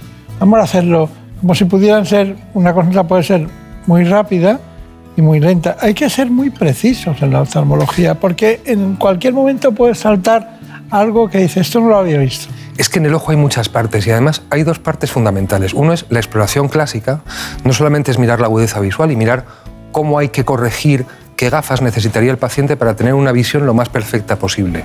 Es que además hay muchas cosas que con cambios muy sutiles pueden indicar patologías futuras. Entonces, antes solamente recurríamos a mirar con lupas y a mirar con aparatos, pero ahora hay diferentes dispositivos que pueden medir con precisiones de micras y ciertos cambios de micras indican enfermedades. El otro día estaba en un curso en Buenos Aires y hablaba un, un profesor hindú que trabaja en Londres y hablaba de cómo en aparatos que sacan estadísticas normales mínimos cambios en mínimas curvas, en mínimas posiciones, ya están indicando enfermedades casi ciertas. Y ese es el origen del éxito de la oftalmología. Quiero decir, merece la pena mirar todas esas cosas detenidamente porque con pequeños detalles se puede vivir normal con enfermedades que te podían dejar ciego o, con una incapacidad importante eh, de una forma prácticamente normal, o sea, sin afectar a la calidad de vida. De ahí la... Eso me interesa mucho. No que los hindús vivan en Londres y sean oftalmólogos, porque hay muchos hindús que son abogados, economistas que viven en Londres, ¿no? Es una, es una city para ellos muy importante en el conocimiento, sobre todo las universidades. Bueno, pero que se lo haya encontrado usted en, en Buenos Aires es distinto. Por cierto, eh, ¿por qué dilatan ustedes las pupilas? porque a través de la pupila se puede ver la retina. Aunque ahora mismo ya hay aparatos que permiten ver una parte importante de la retina, la parte que recubre el ojo por dentro, permiten verla con ciertas lentes casi sin dilatar, solamente la parte periférica se puede ver bien cuando se dilata. O sea, es la única forma de que por acceso de luz podamos ver la retina por completo. Eh, ¿Usted es capaz de predecir un posible desprendimiento de retina? En muchas ocasiones sí. En muchas ocasiones hay muchas lesiones que se ven en el fondo del ojo, justamente en esa periferia de la retina, que son tendentes a producir desprendimientos de retina y que se pueden prevenir con láseres. Sí, sí, está bien. Porque claro, sabemos, vamos, si estudias eh, oftalmología o cualquier rama de la medicina y te preocupas algo, descubrimos que es un proceso agudo, ¿no? El desprendimiento de retina. Para evitar que un desprendimiento de retina sea agudo, ¿Qué hay que hacer en estos casos? En esos hay dos cosas fundamentales. Una es someterse a exploraciones periódicas mirando la parte periférica de la retina y hay ciertas lesiones que se sabe que tratándolas antes disminuye la posibilidad de que evolucionen a ese desprendimiento, pequeños desgarros o pequeñas tracciones del vitrio.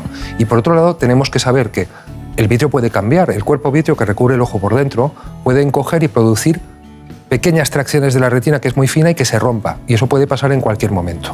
Si sabemos, porque hemos ido a una consulta y nos lo han contado, que si vemos de repente más manchas flotantes en el ojo o si vemos ciertos destellos de luz, hay que acudir para que nos miren, porque puede haber una lesión inicial y se, pueda, y, se puede tratar inicialmente, puede evitar que, que, la retina se desprenda, aunque ya con lesiones iniciadas.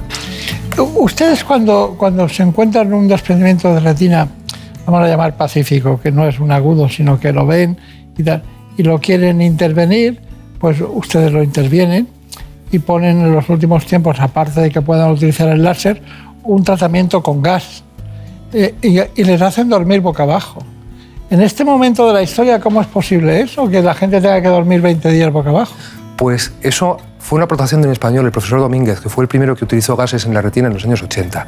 Y sigue siendo así porque en realidad necesitamos, la única forma de apretar la retina, algo contra la retina, y es lo menos dañino, es inyectar ese gas, eso se llama IRGE, eh, se inyecta ese gas y logra empujar la retina y a través solamente de la presión o a través de empujar la retina y sellarla con láser y producir una cicatrización, podemos, cuando ese gas se reabsorbe, ya tener eso aplicado y no tener el desprendimiento. Está muy bien, está muy bien. Me quedaría hablando con usted una cosa detrás de otra sin seguir lo que nosotros eh, hemos confeccionado para, para este espacio. Bueno, hay un asunto, y es que nunca nos olvidamos aquí, y es con precisión, Brenda Armida, nos cuentas quién es, cuál es el currículum del doctor, concretamente el que nos acompaña hoy, a ver si... ¿eh? Pues sí, hoy nos acompaña, como ven, el doctor David Antolín García, que es oftalmólogo. Recibió formación en el Instituto Oftálmico de Madrid y ha trabajado también en el Hospital Universitario de Torrejón y en el Hospital de la Paz. Actualmente es el director médico de la Clínica Central Ocular y jefe de servicio del Hospital Vitas La Milagrosa, en Madrid. Su especialidad es la colocación de lentes intraoculares en cirugías refractivas de cataratas, de presbicia y de glaucoma. Además, por su extensa experiencia y trayectoria profesional, es consultor en el ámbito de la práctica quirúrgica. Bienvenido, doctor. Muchas gracias. Bueno, pues eso es un largo currículum para una edad joven, ¿no? En todos los sentidos. Me gustaría saber, ¿a qué llaman ustedes miopía magna? La, miopía magna habla de una forma de ojo distinto. Realmente no es un ojo que se caracterice solamente por ser un ojo miope y necesitar gafas. Habitualmente son más de 6 dioptrías las que tiene, aunque no siempre. Son ojos que pueden llegar a tener 10, 20 o 30 dioptrías de miopía. Pero es que además todo el ojo es diferente. La parte delante del ojo todo es mucho más grande, es muy profunda, están predispuestos al glaucoma, la retina cambia, cambia la mácula, cambia su forma de ver. Y están más predispuestos al glaucoma. Mucho más. Los glaucomas en los miopes son más difíciles de detectar porque como son ojos tan diferentes, cuesta encontrar pequeños cambios. Y con presiones intraoculares más pequeñas, sabemos que el glaucoma es una enfermedad que causa la presión intraocular, son capaces de desarrollar daños muy extensos. Entonces hay que tratarlos pronto, pero sí están más predispuestos. Bueno, me gustaría saber si los colirios son la única alternativa posible al glaucoma. Son una buena alternativa, pero no es la única. En los últimos años han aparecido muchas técnicas. Antes solamente había colirios y cirugía. Ahora mismo tenemos colirios y cirugía, pero la primera línea de tratamiento en muchos casos es el láser, porque han aparecido técnicas, no han aparecido ahora, porque tienen la concepción y el primer desarrollo tiene 30 años, pero en los últimos 30 años se ha ido acumulando evidencia científica que nos dice que muchos glaucomas pueden ser tratados inicialmente con láser. Aparte de eso, para lo que no llega el láser están los colirios y cuando no es suficiente todo esto hay diferentes tipos de cirugía, desde muy poco invasiva hasta las cirugías tradicionales modernizadas que consiguen controlar prácticamente todos los tipos. Está bien. Bueno, pues eh, problemas de la vista se puede decir, ¿no? Ojo con la vista. Está muy bien, está muy bien, pero eh, ustedes siempre hablan en general de cataratas y tienen colas llenas de personas que van porque tienen cataratas. Me gustaría saber cuáles son los síntomas principales y qué porcentaje de cada 100 pacientes que llegan a una consulta, cuáles son por cataratas. Claro, todo eso depende de las consultas. El síntoma fundamental de la catarata, el más precoz, es el cambio de graduación. Y después de eso viene la visión borrosa. Y a todo esto, en general las cataratas se operan porque producen una visión borrosa, pero no solo. Porque hay cataratas dentro de ojos que tienen terrenos alrededor que son comprometidos. A veces, un glaucoma inicial, por tener la presión alta, se opera quitando el cristalino, operando la catarata por muy precoz que sea. O hay ojos que pueden tener una inserción zonular precaria, o sea, un, un, un, terreno comprometido alrededor y que conviene por algo, o un endotelio corneal enfermo, y conviene adelantar la cirugía de cataratas incluso hasta los primeros síntomas. Hay cataratas que se operan por seguridad y no por visión. Del porcentaje de pacientes, yo creo que la mayoría de la gente que visita mi consulta por primera vez quizá tenga cataratas. Pero, claro, depende un poco de quién sea uno. Claro, claro, claro. Bueno, pues nosotros tenemos una, un, reportaje muy interesante sobre cataratas y concretamente la implantación de un lente intraocular? Eso es, ha llegado el momento de entrar en el quirófano con el doctor Antolín para ver cómo se realiza una cirugía de cataratas y colocar posteriormente una lente intraocular, en este caso de foco extendido. En cada ocasión se elige la lente más adecuada para las necesidades de cada paciente y en esta ocasión es la más indicada para tener una buena visión a larga y media distancia. Vamos a operar a Rafaela y le vamos a colocar una lente de foco extendido. Entonces, con este tipo de lentes no se consigue una vista completamente independiente para la lectura, pero sí consigues una independencia en visión lejana y en todo lo que da el alcance de la mano. Son buenas para las pantallas, buenas para los dispositivos, entonces vamos a empezar. Pues estas son las incisiones corneales que hacemos para empezar la cirugía del cristalino. Se coloca un poquito de un dispositivo viscoelástico que nos ayuda a hacer a mantener los espacios abiertos y ahora vamos a realizar lo que se llama emulsificación del núcleo cristalino. Fragmentar el núcleo de la catarata. La cirugía de cataratas actual tenga un criterio que es casi opuesto a la cirugía de cataratas antigua, que es operar las cataratas antes. Antes las cataratas había que operarlas lo que se llamaba maduras porque la técnica era muy diferente. Hoy en día es al revés. hemos eliminado ya la catarata, vamos a aspirar los pequeños restos que quedan para dejar completamente pulido el saco cristaliniano y acto seguido lo que vamos a hacer es introducir la lente con una boca muy pequeña que es capaz de entrar por una incisión de 2 milímetros. La lente va enrollada y se despliega en el interior del ojo adaptándose a las medidas de ese saco cristalino que decíamos. Ya está. Vamos a acabar de colocarla en su lugar. La lente está perfectamente en su sitio, todos los tejidos están colocados, la lente está centrada, no queda ningún resto. Vamos a sellar las incisiones con un poco de líquido. Muy bien, un poquito más de suero y listo. Muy bien, doctor David Antolín, ¿cómo les gusta a ustedes meterse en un territorio tan pequeño con elementos? ¿Tiene miedo la gente? ¿A qué tiene miedo? Sí, tiene miedo. Y yo siempre digo que es que yo solamente me fío de la gente que tiene miedo. Quiero decir, el miedo es humano no es lo, espontáneo no es querer operarse, lo espontáneo es querer uno no ir al médico nunca.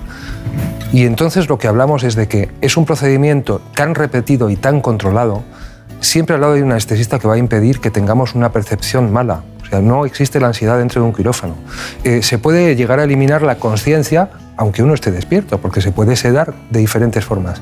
Y en realidad se tiene miedo a lo desconocido. Está, por instinto una persona tiene rechazo a que se le toquen los ojos, porque es un órgano vital para la supervivencia. Entonces, me parece que es una cosa completamente lógica, pero es verdad que a partir de un momento las decisiones se toman con la cabeza. Entonces, sabemos que las mejores opciones son operarnos, y ese es el caso. Claro. Sí, pero cuando nacieron las lentes intraoculares ya empezamos a estar un poco extraños, ¿no?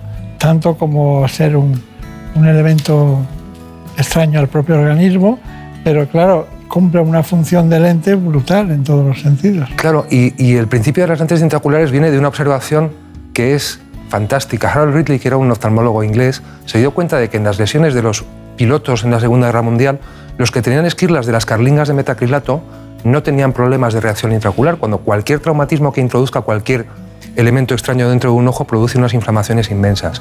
Y fue esa observación de que no pasaba nada la que le hizo pensar que se podrían construir lentes intraoculares graduadas dentro de un ojo. Entonces, llevamos poniendo estas lentes son del año 48, 49. Eh, se llevan poniendo lentes intraoculares desde hace 80 años y ahora mismo lo que da pena y da problemas son los ojos que no tienen lentes. seguro, de eso estoy seguro. Bueno, eh, ¿qué es la mácula? Exactamente. La mácula es la parte central de la retina que es la más fina y que puramente tiene fotorreceptores. Y es la que es capaz de discriminar los mayores detalles. Cuando vemos, no toda la vista es igual. Cuando vemos la función de la retina periférica es advertir de los cambios bruscos y lo que vemos son movimientos y cambios de luz. En cambio, la función de la mácula y de la fobia, que es el centro de la mácula, son leer, reconocer caras y discriminar los detalles. Por eso, la retina periférica nos hace enfocar con la fobia los detalles.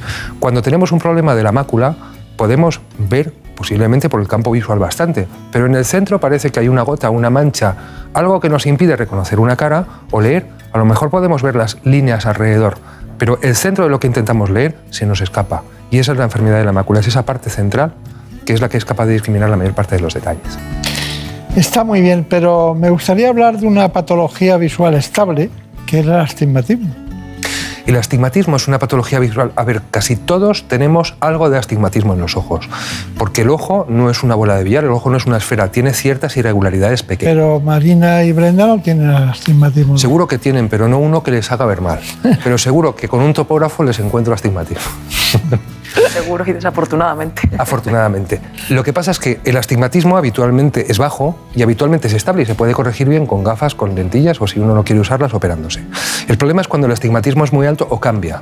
Cuando es muy alto, los niños pequeñitos, la corrección es, en gafas no puede dar toda la visión a veces, entonces es capaz de causar ambliopía, ojo vago, que es una enfermedad en la que en realidad el cerebro es el que por no estar estimulado, no es capaz de discriminar toda la visión de un ojo y eso hay que corregirlo pronto y verlo. Y luego, cuando es alto y crece, puede estar indicando que hay algo en la córnea que no es estable. La córnea es la cúpula transparente que recubre el ojo, es de un material elástico pero rígido, pero en alguna gente es menos rígido y puede ir cambiando con el tiempo. Un queratocono su nombre lo dice, es que la córnea esférica se vuelve cónica y eso produce unas aberraciones visuales muy grandes.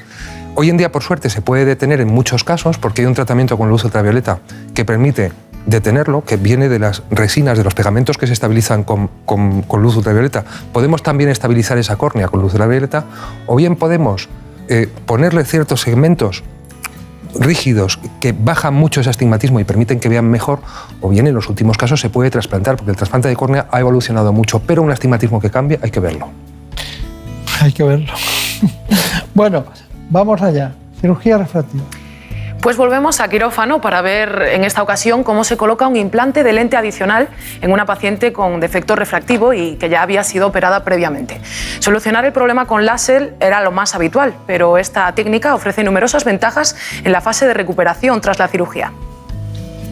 Lo que vamos a hacer es colocar una lente adicional por encima de una lente que ya el paciente tiene colocada y que es capaz de resolver diferentes defectos de refracción. Una persona operada de cataratas puede con eso conseguir una visión multifocal y conseguir una visión de cerca que no tenga de antes o corregir un defecto que haya quedado después de cualquier operación. Es una técnica muy nueva, muy fácil, muy sencilla, muy brillante y muy rápida. Vamos a comenzar.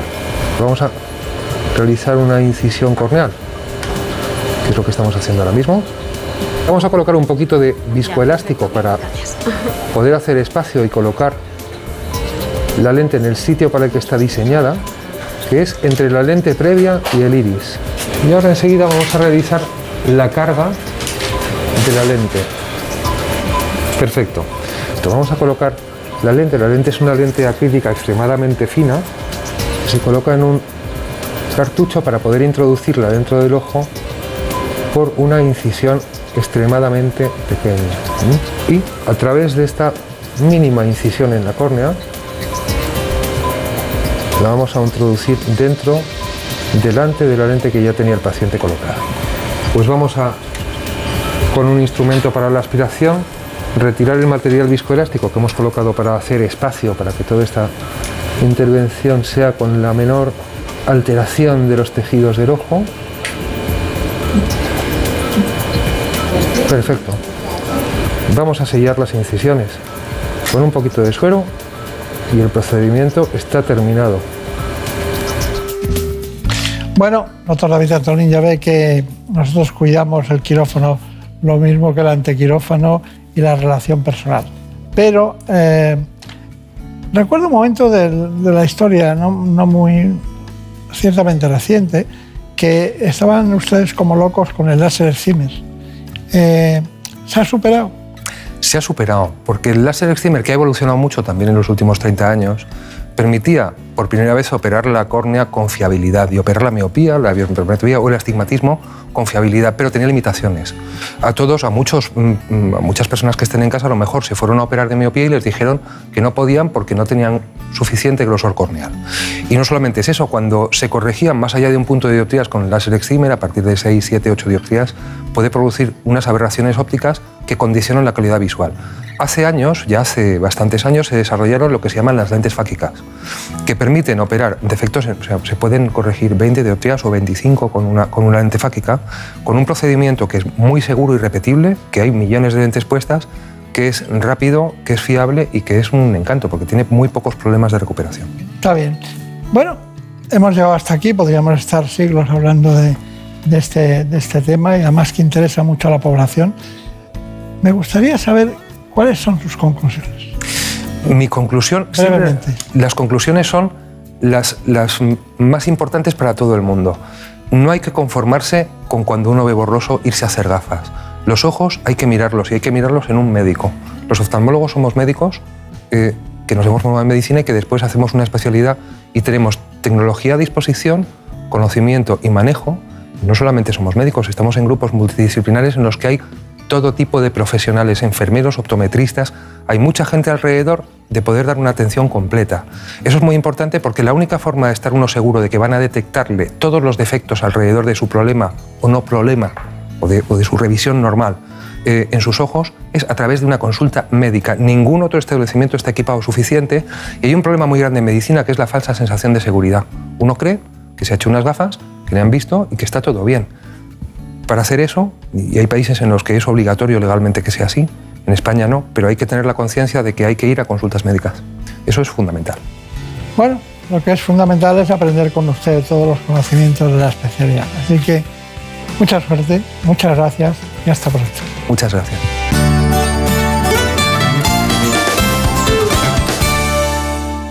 Un día descubres que tienes humedades en techos, paredes, están por todas partes. ¿Qué puedes hacer? Llama a Murprotec. Llama al 930 1130 o entra en murprotec.es. Si con las humedades te las tienes que ver, ¿qué puedes hacer? Llama a Murprotec. 930 1130. Murprotec. Cuidando tu hogar, cuidamos de ti.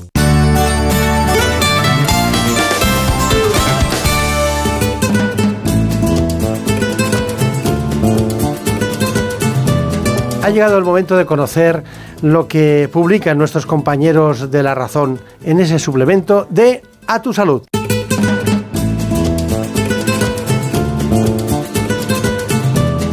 Saludos desde La Razón. Tras la crisis sanitaria surgida esta semana en la UCI pediátrica del Hospital de la Paz por la renuncia de sus profesionales, explicamos cuál es la labor de este tipo de unidades superespecializadas en menores con graves problemas de salud. Contamos también los desafíos pendientes que aparecen después de la cirugía de Fontan.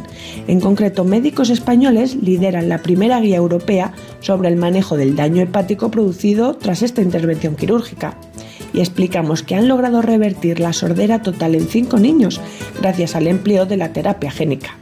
Nos hacemos eco también del grave riesgo al que se enfrenta nuestro sistema sanitario, ya que más de un tercio de los profesionales de la sanidad se jubilará en 15 años.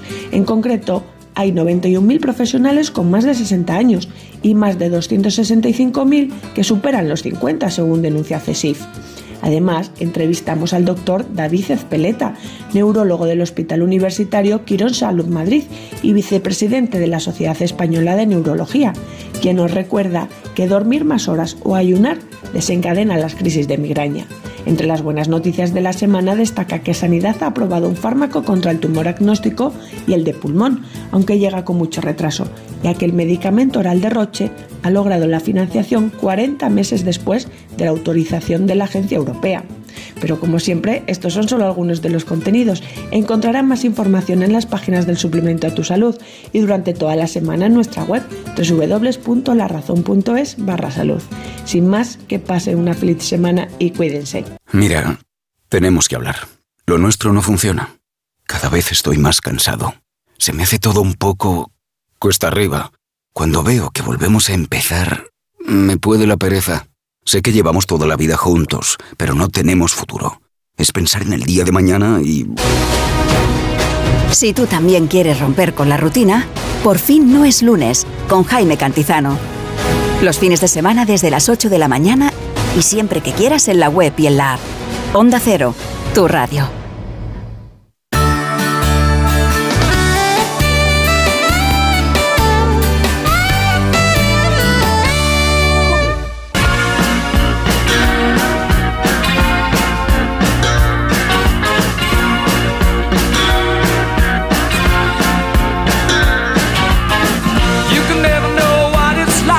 Your blood like winter freezes just like ice. And there's a cold and lonely light that shines from you. You wind up like the wreck you hide behind that mask you use. And did you think this fool could never win? Well, look at me, I'm coming back again. I got a taste of love in a simple way. And if you need to know while I'm still standing. you just fade away. Con todo lo que hemos hablado hoy, no podía faltar algo que afecta solo a los hombres. Me refiero a la próstata. Lo haremos con el director del Departamento de Urología de HM Hospitales en Madrid y del director médico del grupo Rock Clinic también en Madrid.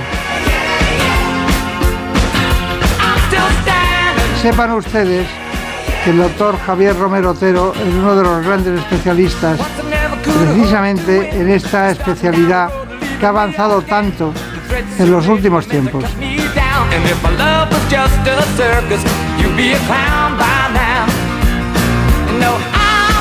Tenemos muy buena música en el día de hoy, extraordinaria, para acompañarnos y poner la alfombra que adecuada a los grandes especialistas. Y a ustedes, cómo no, que sepan que los textos de este espacio proceden de la comunicación y la divulgación que hacemos cada semana, los domingos por la mañana, en la sexta, de 9 a 10. Así que ya saben, el doctor Javier Romero Otero, conozcan este informe.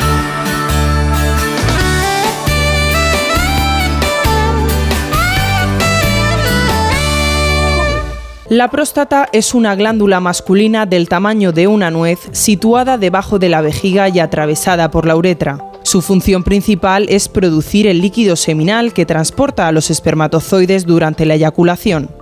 Entre los posibles trastornos de esta glándula están la hiperplasia benigna, que es un aumento del tamaño de la glándula y aparece sobre todo en varones de edad avanzada, cuyo principal síntoma es la necesidad de orinar con frecuencia. También encontramos el crecimiento maligno o cáncer de próstata, que con 25.000 diagnósticos al año es el tumor más frecuente en hombres a partir de los 50 años. La noticia positiva es que sus posibilidades de curación aumentan hasta un 90% si se detecta a tiempo. En sus fases iniciales es posible aplicar tratamientos poco agresivos para el paciente, que mantienen su calidad de vida y minimizan los efectos secundarios. En cuanto al tratamiento quirúrgico, primero el uso de la paroscopia y más tarde la incorporación de tecnología robótica han supuesto grandes ventajas tanto para el cirujano como para el paciente. Bueno, pues aquí con nosotros esta mañana, muy buenos días a todos, está un gran especialista. Hace poco que le llamaba por teléfono y estaba concretamente en Milán dando un curso enseñando a los demás europeos, porque nosotros también somos Europa y no sabemos menos que el resto. Así que está el doctor Romero Otera aquí con nosotros. Bueno, eh, le veo muy relajado. ¿eh? Yo siempre que vengo a estar con amigos estoy relajado. ya, ya lo veo, ya lo veo. Bueno, él mm, trabaja concretamente como jefe del gran departamento de urología del hospital eh, MH Hospitales de Madrid y también es director médico del grupo Rock Clinic también de Madrid. Bueno, eh, ¿por qué esa diferencia? La diferencia entre HM y Rock Clinic, eh, bueno, porque HM es eh, nuestra pata hospitalaria, es uno de los grupos hospitalarios más importantes de España, tenemos muchos hospitales y hacemos eh, una urología de muy alto nivel con muchos pacientes para poder hacer investigación y docencia, tenemos universidad propia, tenemos unidad de ensayos clínicos, tenemos fundación y luego Rock Clinic es una clínica en la que eh, tenemos eh, un espacio para ver a pacientes con más tiempo, más, eh, de una forma más privada, más seleccionada y eh, por eso tenemos eh, esos dos ambientes diferenciados. Esa doble condición de, de- de flujo de ida y vuelta en todos los sentidos. Bueno, hay muchas cosas que queremos aprender hoy, pero antes de cualquier otra cosa, por el pasillo, cuando estaba llegando de maquillaje, me ha dicho uno de los nuestros realizadores, me dice, ah, pues a mí, que tenéis urología hoy, pues es que a mí le operó un urólogo a mi hijo y quedó fenomenal, fantástico. Digo, ¿cómo se llama? Dice, Romero Otero. Digo, pues hoy está en el programa. O sea que hemos acertado incluso para la gente de dentro, que eso es muy importante. Pues muy agradecido y muy contento de que quedase bien y de poder ayudar siempre a la gente. ¿Cómo es la urología de niños? La urología de niños es compleja y a veces eh, eh, hay que estar muy especializado y hay unidades muy especializadas de ella. Es muy reconstructiva porque sigue habiendo mucha patología congénita y hay que hacer grandes reconstrucciones vesicales, uretrales, etcétera, para que en el futuro el niño se desarrolle bien y, pueda tener una buena calidad de vida. Y la pregunta del millón, ¿qué hacía usted concretamente en Milán? En Milán era el Congreso Europeo de Urología, eh, formó parte del board eh, de expertos de cirugía reconstructiva de urología, que somos ocho expertos en ese board, y luego pues hice muchas cosas. Entre ello, operé en directo una próstata eh, que fue retransmitida en la, en la sesión plenaria y pues la verdad es que es una experiencia muy bonita porque te ven, no sé si serán 10, 12 mil personas profesionales en directo operar y para un profesional operar delante de 10, 12 mil eh, profesionales, pues es una cosa muy satisfactoria. Aquí le van a ver a partir de 100.000 muchas más. Bueno, pues por eso estamos aquí. Yo encantado de estar y de compartir mi tiempo. Bueno, me alegro mucho de que esté bien y que le vaya todo bien. De verdad, me alegro mucho. Muchas gracias. Bueno, pues aprovechamos este momento para que ustedes conozcan en profundidad quién es el doctor Romero Otero. Venga, niño. Sí, les presentamos al doctor Javier Romero Otero, que es urólogo. Desarrolla su actividad asistencial como director del Departamento de Urología de HM Hospitales en Madrid y es director médico del grupo Rock Clinic. Además, es profesor en universidades como la CEU San Pablo, la Complutense o la Universidad de Salamanca. Y es autor de más de 30 capítulos de libros y 110 trabajos de investigación. Bienvenido, doctor. Muchas gracias.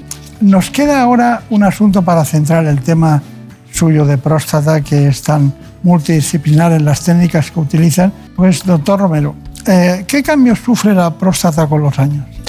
Pues la próstata con los años sufre eh, dos cambios fundamentales, que son secundarios a la testosterona y la edad, que es el agrandamiento de la glándula, que provoca la hiperplasia benigna de próstata, que es la enfermedad benigna más frecuente que padece el hombre, y eh, también eh, puede producir cáncer de próstata, que es la enfermedad maligna más frecuente que padece el hombre. De modo que la próstata es una glándula pequeña, pero peleona. Hay, Ya que, lo veo, ya lo hay veo. que dedicarle un tiempo.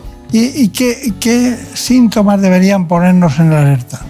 Pues eh, síntomas para el cáncer de próstata, ninguno. Lo que hay que hacer es ir a una revisión a partir de los 45 años para que lo detectemos precozmente antes de que tenga un tamaño significativo, antes de que ese cáncer de próstata pueda poner en peligro la vida de la persona y entonces no produce sintomatología. Lo que hay que hacer es ir a hacer un, screening, una detección precoz para detectarlo de forma muy temprana y poder tratarlo y curar a la persona, no paliarlo. Por otro lado, la hiperplasia benigna de próstata, que es el agrandamiento, es por lo que suele acabar viniendo la persona a la consulta del urólogo, que es porque le cuesta empezar a orinar, el chorro cuando orina es flojito, me levanto por la noche, me entra urgencia y como coexisten las dos en la misma edad, lo que suele ocurrir es que el paciente viene por la sintomatología de la hiperplasia, pero muchas veces acabamos diagnosticándole también de un cáncer que tiene porque se desarrolla en- dentro de la misma glándula, pero en zonas eh, embriológicas de origen embriológico distinto. Doctor Romero, ¿y qué ventajas tiene la cirugía robótica frente a las convencionales, a la tradicional, diríamos, cirugía? Bueno, pues centrándonos en el cáncer de próstata, eh, vivimos un momento eh, muy bonito porque eh, para diagnosticarlo tenemos herramientas muy precisas ahora con la biopsia de fusión, lo detectamos de forma muy precoz y entonces lo tenemos muy bien caracterizado gracias a estas biopsias de fusión. Por primera vez vemos el cáncer y entonces podemos hacer desde una vigilancia activa una terapia focal o una cirugía. Y centrándome en su pregunta, la cirugía robótica lo que nos ha ofertado, lo que nos ha ofrecido es eh, eh, mire, yo antes de cada cirugía hago un plan de cada paciente. Me siento, veo su resonancia, veo su anatomía patológica, veo qué paciente tengo y me pongo unos ítems que quiero hacer. En este paciente le voy a preservar el cuello de la vejiga o no, le voy a preservar las bandeletas neurovasculares o no, eh, voy a intentar ir con márgenes más amplios, menos amplios para preservar mejor la funcionalidad o no. Y con el robot consigo mi plan previsto en un porcentaje mucho más alto que cuando lo hacía laparoscópico y que cuando lo hacía abierto. Es decir, el robot lo que me ha permitido es conseguir mi objetivo que yo me he planteado antes de la cirugía de cada persona individualizada para poder llegar a tener los mejores resultados. He visto usted que ha citado elementos fundamentales para evitar la disfunción eréctil. Exactamente. El problema de operarse por cáncer de próstata, las consecuencias, bueno, cuando uno se opera cáncer de próstata, lo primero es curarse del cáncer, está lo oncológico y luego hay dos problemas fundamentales. Uno, la incontinencia urinaria y otro, la función sexual. Para poder preservar la continencia urinaria, además de que sea de una serie de características de la persona, que cuantos más años, más obesa, más enfermedades, más difíciles tener una buena continencia, está la técnica quirúrgica. Si yo sé bien dónde está el tumor, si el tumor me queda en cara anterior, si me queda cerca del cuello vesical, etcétera, hago una cirugía distinta que si lo tengo en otra localización del tumor. Entonces, el robot me permite, cuando yo quiero hacerlo, poder preservar mucho mejor la uretra, poder preservar mucho mejor el cuello vesical y todo eso va a contribuir a que el paciente tenga menos incontinencia y a que la recupere antes. Y en la función sexual pasa lo mismo. Hay veces que eh, bueno, los haces neurovasculares que llevan los vasos sanguíneos y los nervios hacia el pene están abrazando la próstata y esos haces neurovasculares eh, los intentamos preservar para que no haya disfunción eréctil. Pero si el tumor queda muy cerca de esa bandereta neurovascular o está en contacto con ella o es un tumor que parece que está localmente avanzado, hay que amputar a posta esa bandereta para no dejarnos cáncer, de modo que la cirugía robótica me permite, como le decía previamente, cuando yo me hago mi planning quirúrgico personalizado en cada paciente, el poder conseguir ese planning con una mayor fiabilidad y en un mayor porcentaje de veces que cuando lo hacía laparoscópico o abierto. El robot nos iguala por arriba a la mayoría de los cirujanos. Está muy bien. Bueno, vamos con la primera, em, el primer avance que usted ha detectado como bueno para el paciente, que es el diagnóstico de biopsia por fusión. ¿Le parece bien? Brenda Almida. Sí, comenzamos este bloque con una de las últimas técnicas para diagnosticar el cáncer de próstata. Les hablamos de la biopsia de fusión, que combina imágenes ecográficas con el PET, la resonancia magnética y el PSA en membrana, un avance sustancial en el campo diagnóstico de las lesiones de próstata. Además de la exploración física y la medición del PSA o antígeno prostático específico, para diagnosticar el cáncer de próstata se utilizan desde hace décadas distintas pruebas de imagen y toma de biopsias que se han ido modernizando en los últimos años. El más reciente de estos avances ha sido la biopsia por fusión, que aúna técnicas radiológicas con otras de medicina nuclear lo que supone sin duda un paso más en el diagnóstico de esta patología. La llamada resonancia magnética nuclear multiparamétrica permite ver el cáncer dentro de la glándula prostática, logrando una identificación anatómica estática de las áreas sospechosas de malignidad, mientras que el PET y el antígeno prostático específico sirven para ver áreas dinámicas de actividad tumoral.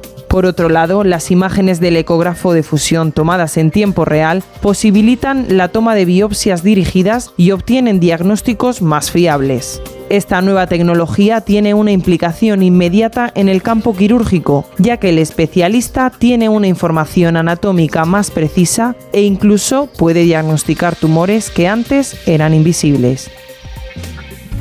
Bueno, pues es una lástima que no esté aquí con nosotros hoy eh, Marina Montiel, pero tenemos muchas cosas. También hay unas ventajas eh, que tiene frente a la biopsia, biopsia prostática convencional o tradicional. ¿Cuáles son las ventajas? Eh, es, fácil de explicar. Antes las biopsias se hacían con una ecografía. Metíamos un ecógrafo transrectalmente y entonces nos permitía vehiculizar biopsias que hacíamos como si yo tengo una naranja, quiero detectar una zona podrida y eh, le daba un mínimo de ocho pinchazos a la naranja sin ser capaz de ver el cáncer. Ahora con la resonancia por primera vez vemos el cáncer, pero una resonancia no se puede meter endorrectalmente. Entonces tenemos máquinas de biopsia de fusión, que no es lo mismo que biopsia cognitiva, que mucha gente dice hago biopsia fusión, no es lo mismo cognitiva que fusión. Con la fusión cogemos la imagen de la resonancia, la trasladamos a la máquina con la que hacemos las biopsias y vemos perfectamente el tumor. Pero nosotros en HM Hospitales y Rock Clinic hemos ido un paso más allá y somos el primer centro en España y uno de los primeros del mundo en incorporar el PET PSMA que estaban ustedes diciendo y PET colina y ahora no solo vemos el tumor, sino que vemos la funcionalidad y con PSAs de 1 de 1, que es muy bajo, somos capaces de ver esa área de funcionalidad y poder dirigir ahí la biopsia y tener exactamente caracterizado el tumor que tiene la persona para poder diseñarle un tratamiento individualizado para esa persona. De modo que hemos vivido una revolución en los últimos años en el diagnóstico del cáncer de próstata eh, que no tiene absolutamente nada que ver con lo que estamos haciendo hace 5 o 6 años, no hace tanto. Pues está muy bien, pero nos queda un asunto. La clínica y concretamente la utilización del robot Hugo. ¿Te parece bien? Sí, el, el, cáncer de próstata afecta cada año a cerca de 25.000 españoles y los mayores miedos de los pacientes que lo padecen son la incontinencia urinaria, la disfunción eréctil y todo lo relacionado con su vida personal, social y laboral. La buena noticia es que gracias a la llegada de la cirugía robótica, con técnicas, como nos cuenta el doctor Beltrán, como la Da Vinci y el Hugo, cada vez hay menos complicaciones con estas cuestiones. Nos los cuenta el doctor Romero. Hoy vamos a intervenir a un paciente de 73 años que a raíz de una determinación de PSA eh, que aparece elevado se decide la realización de una resonancia nuclear magnética en la cual detectamos un área sospechosa de tumor, hacemos una biopsia de fusión en la cual se ve esta zona amarilla que es donde está el tumor, las biopsias en rojo son las que le han dado positivo para cáncer, las biopsias en verde son las que le han dado negativas para cáncer y las biopsias en naranja son las que le han dado eh, que tiene una lesión premaligna. Con este tumor diagnosticado se evalúan las posibilidades y se decide realizar una prostatectomía radical eh, asistida con robot.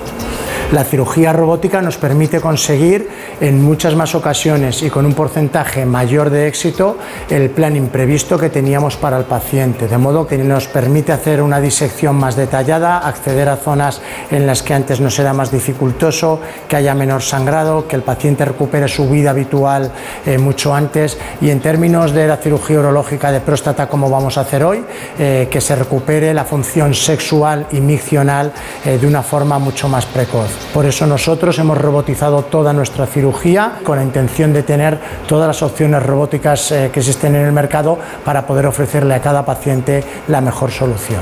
Doctor, doctor Romero Otero, hay un asunto. He visto que era una mujer la encargada de Medtronic precisamente de los temas quirúrgicos en relación con la robótica, pero me gustaría decir, eh, ¿qué ventaja es la principal? ¿Cuándo se pueden levantar e ir a casa los pacientes?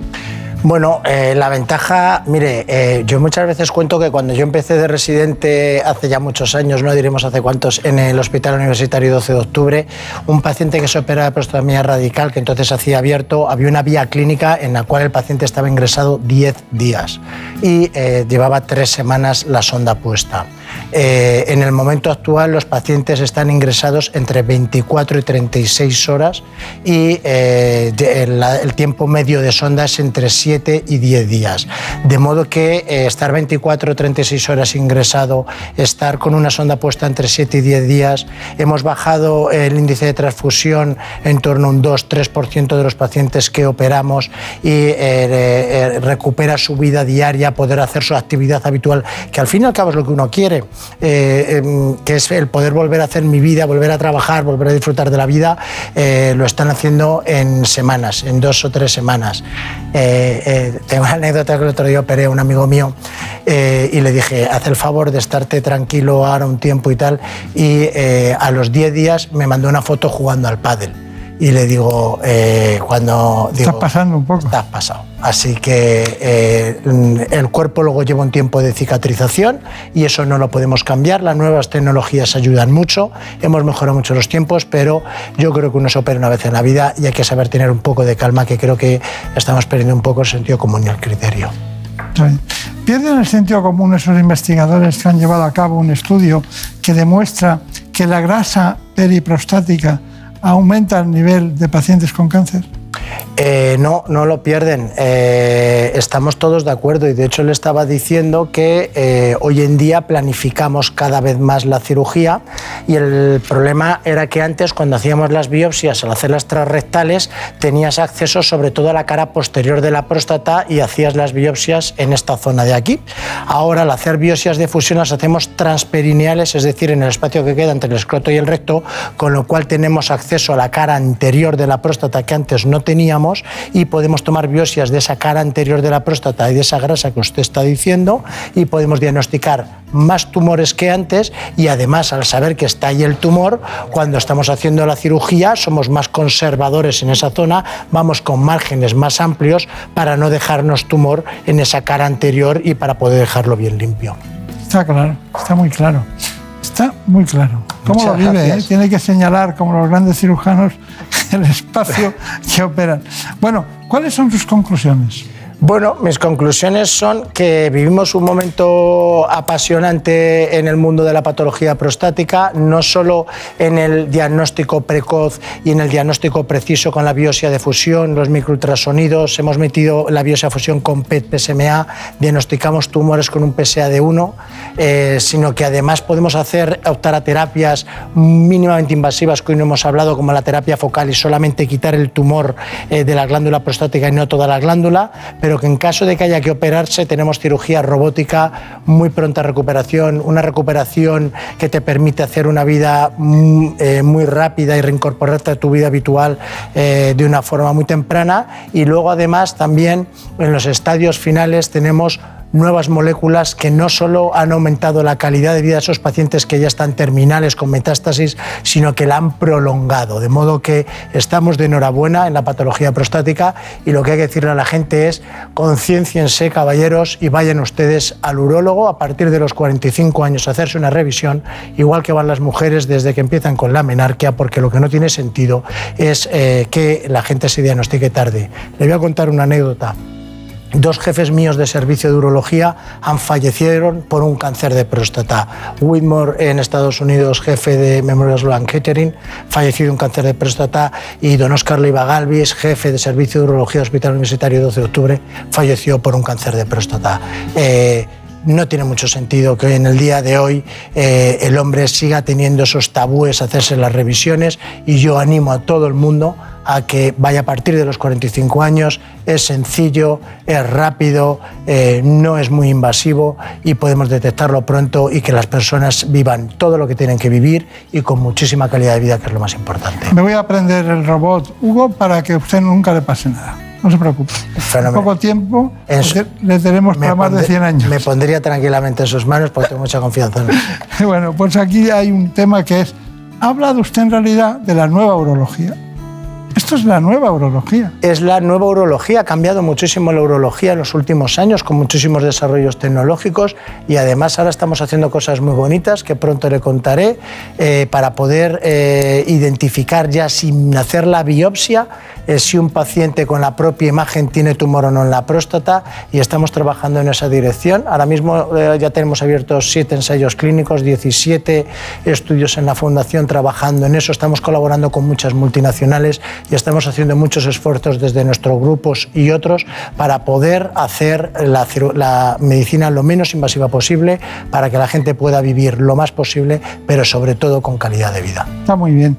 Bueno, pues eh, tanto Ana Villalta como Brenda Armida y yo mismo deseamos que sea muy feliz, que le vaya muy bien y que nos traiga las últimas novedades siempre, que ya sabe que aquí tiene su hueco y su cátedra de urología para siempre. Yo me, me tiene que dejar que le diga que yo siempre que vengo aquí me siento como en casa, muy agradecido a ustedes y felicitarles por un programa que lleva tantísimos años, líder en la transmisión del conocimiento a las personas para que les llegue la medicina de verdad, la real, porque hay muy mala información en Internet y una información muy sesgada comercialmente.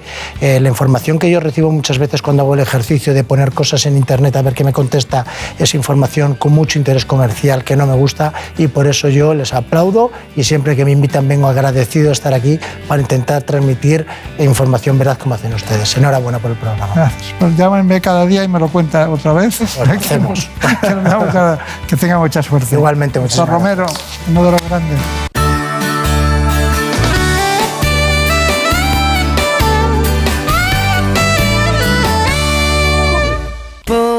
Beso tuyo, contigo me voy. No me lo pregunto, contigo me voy. Que se me fue del alma, contigo me voy. Yo me voy, yo me voy, yo me voy, yo me voy.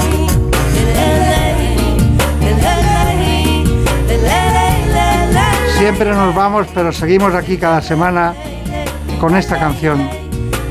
Pero lo cierto es que por un beso tuyo seguimos aquí, despidiéndonos cada semana.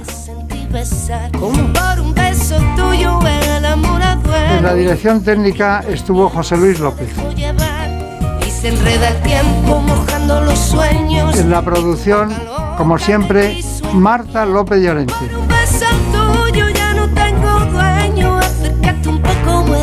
Ya lo saben, también les espero en televisión de 9 a 10 de la mañana en la sexta. Programa ¿Qué me pasa, doctor? Mientras tanto, les dejo para que reflexionen todo lo que han oído respecto a las alergias, la medicina regenerativa, la oftalmología y la próstata.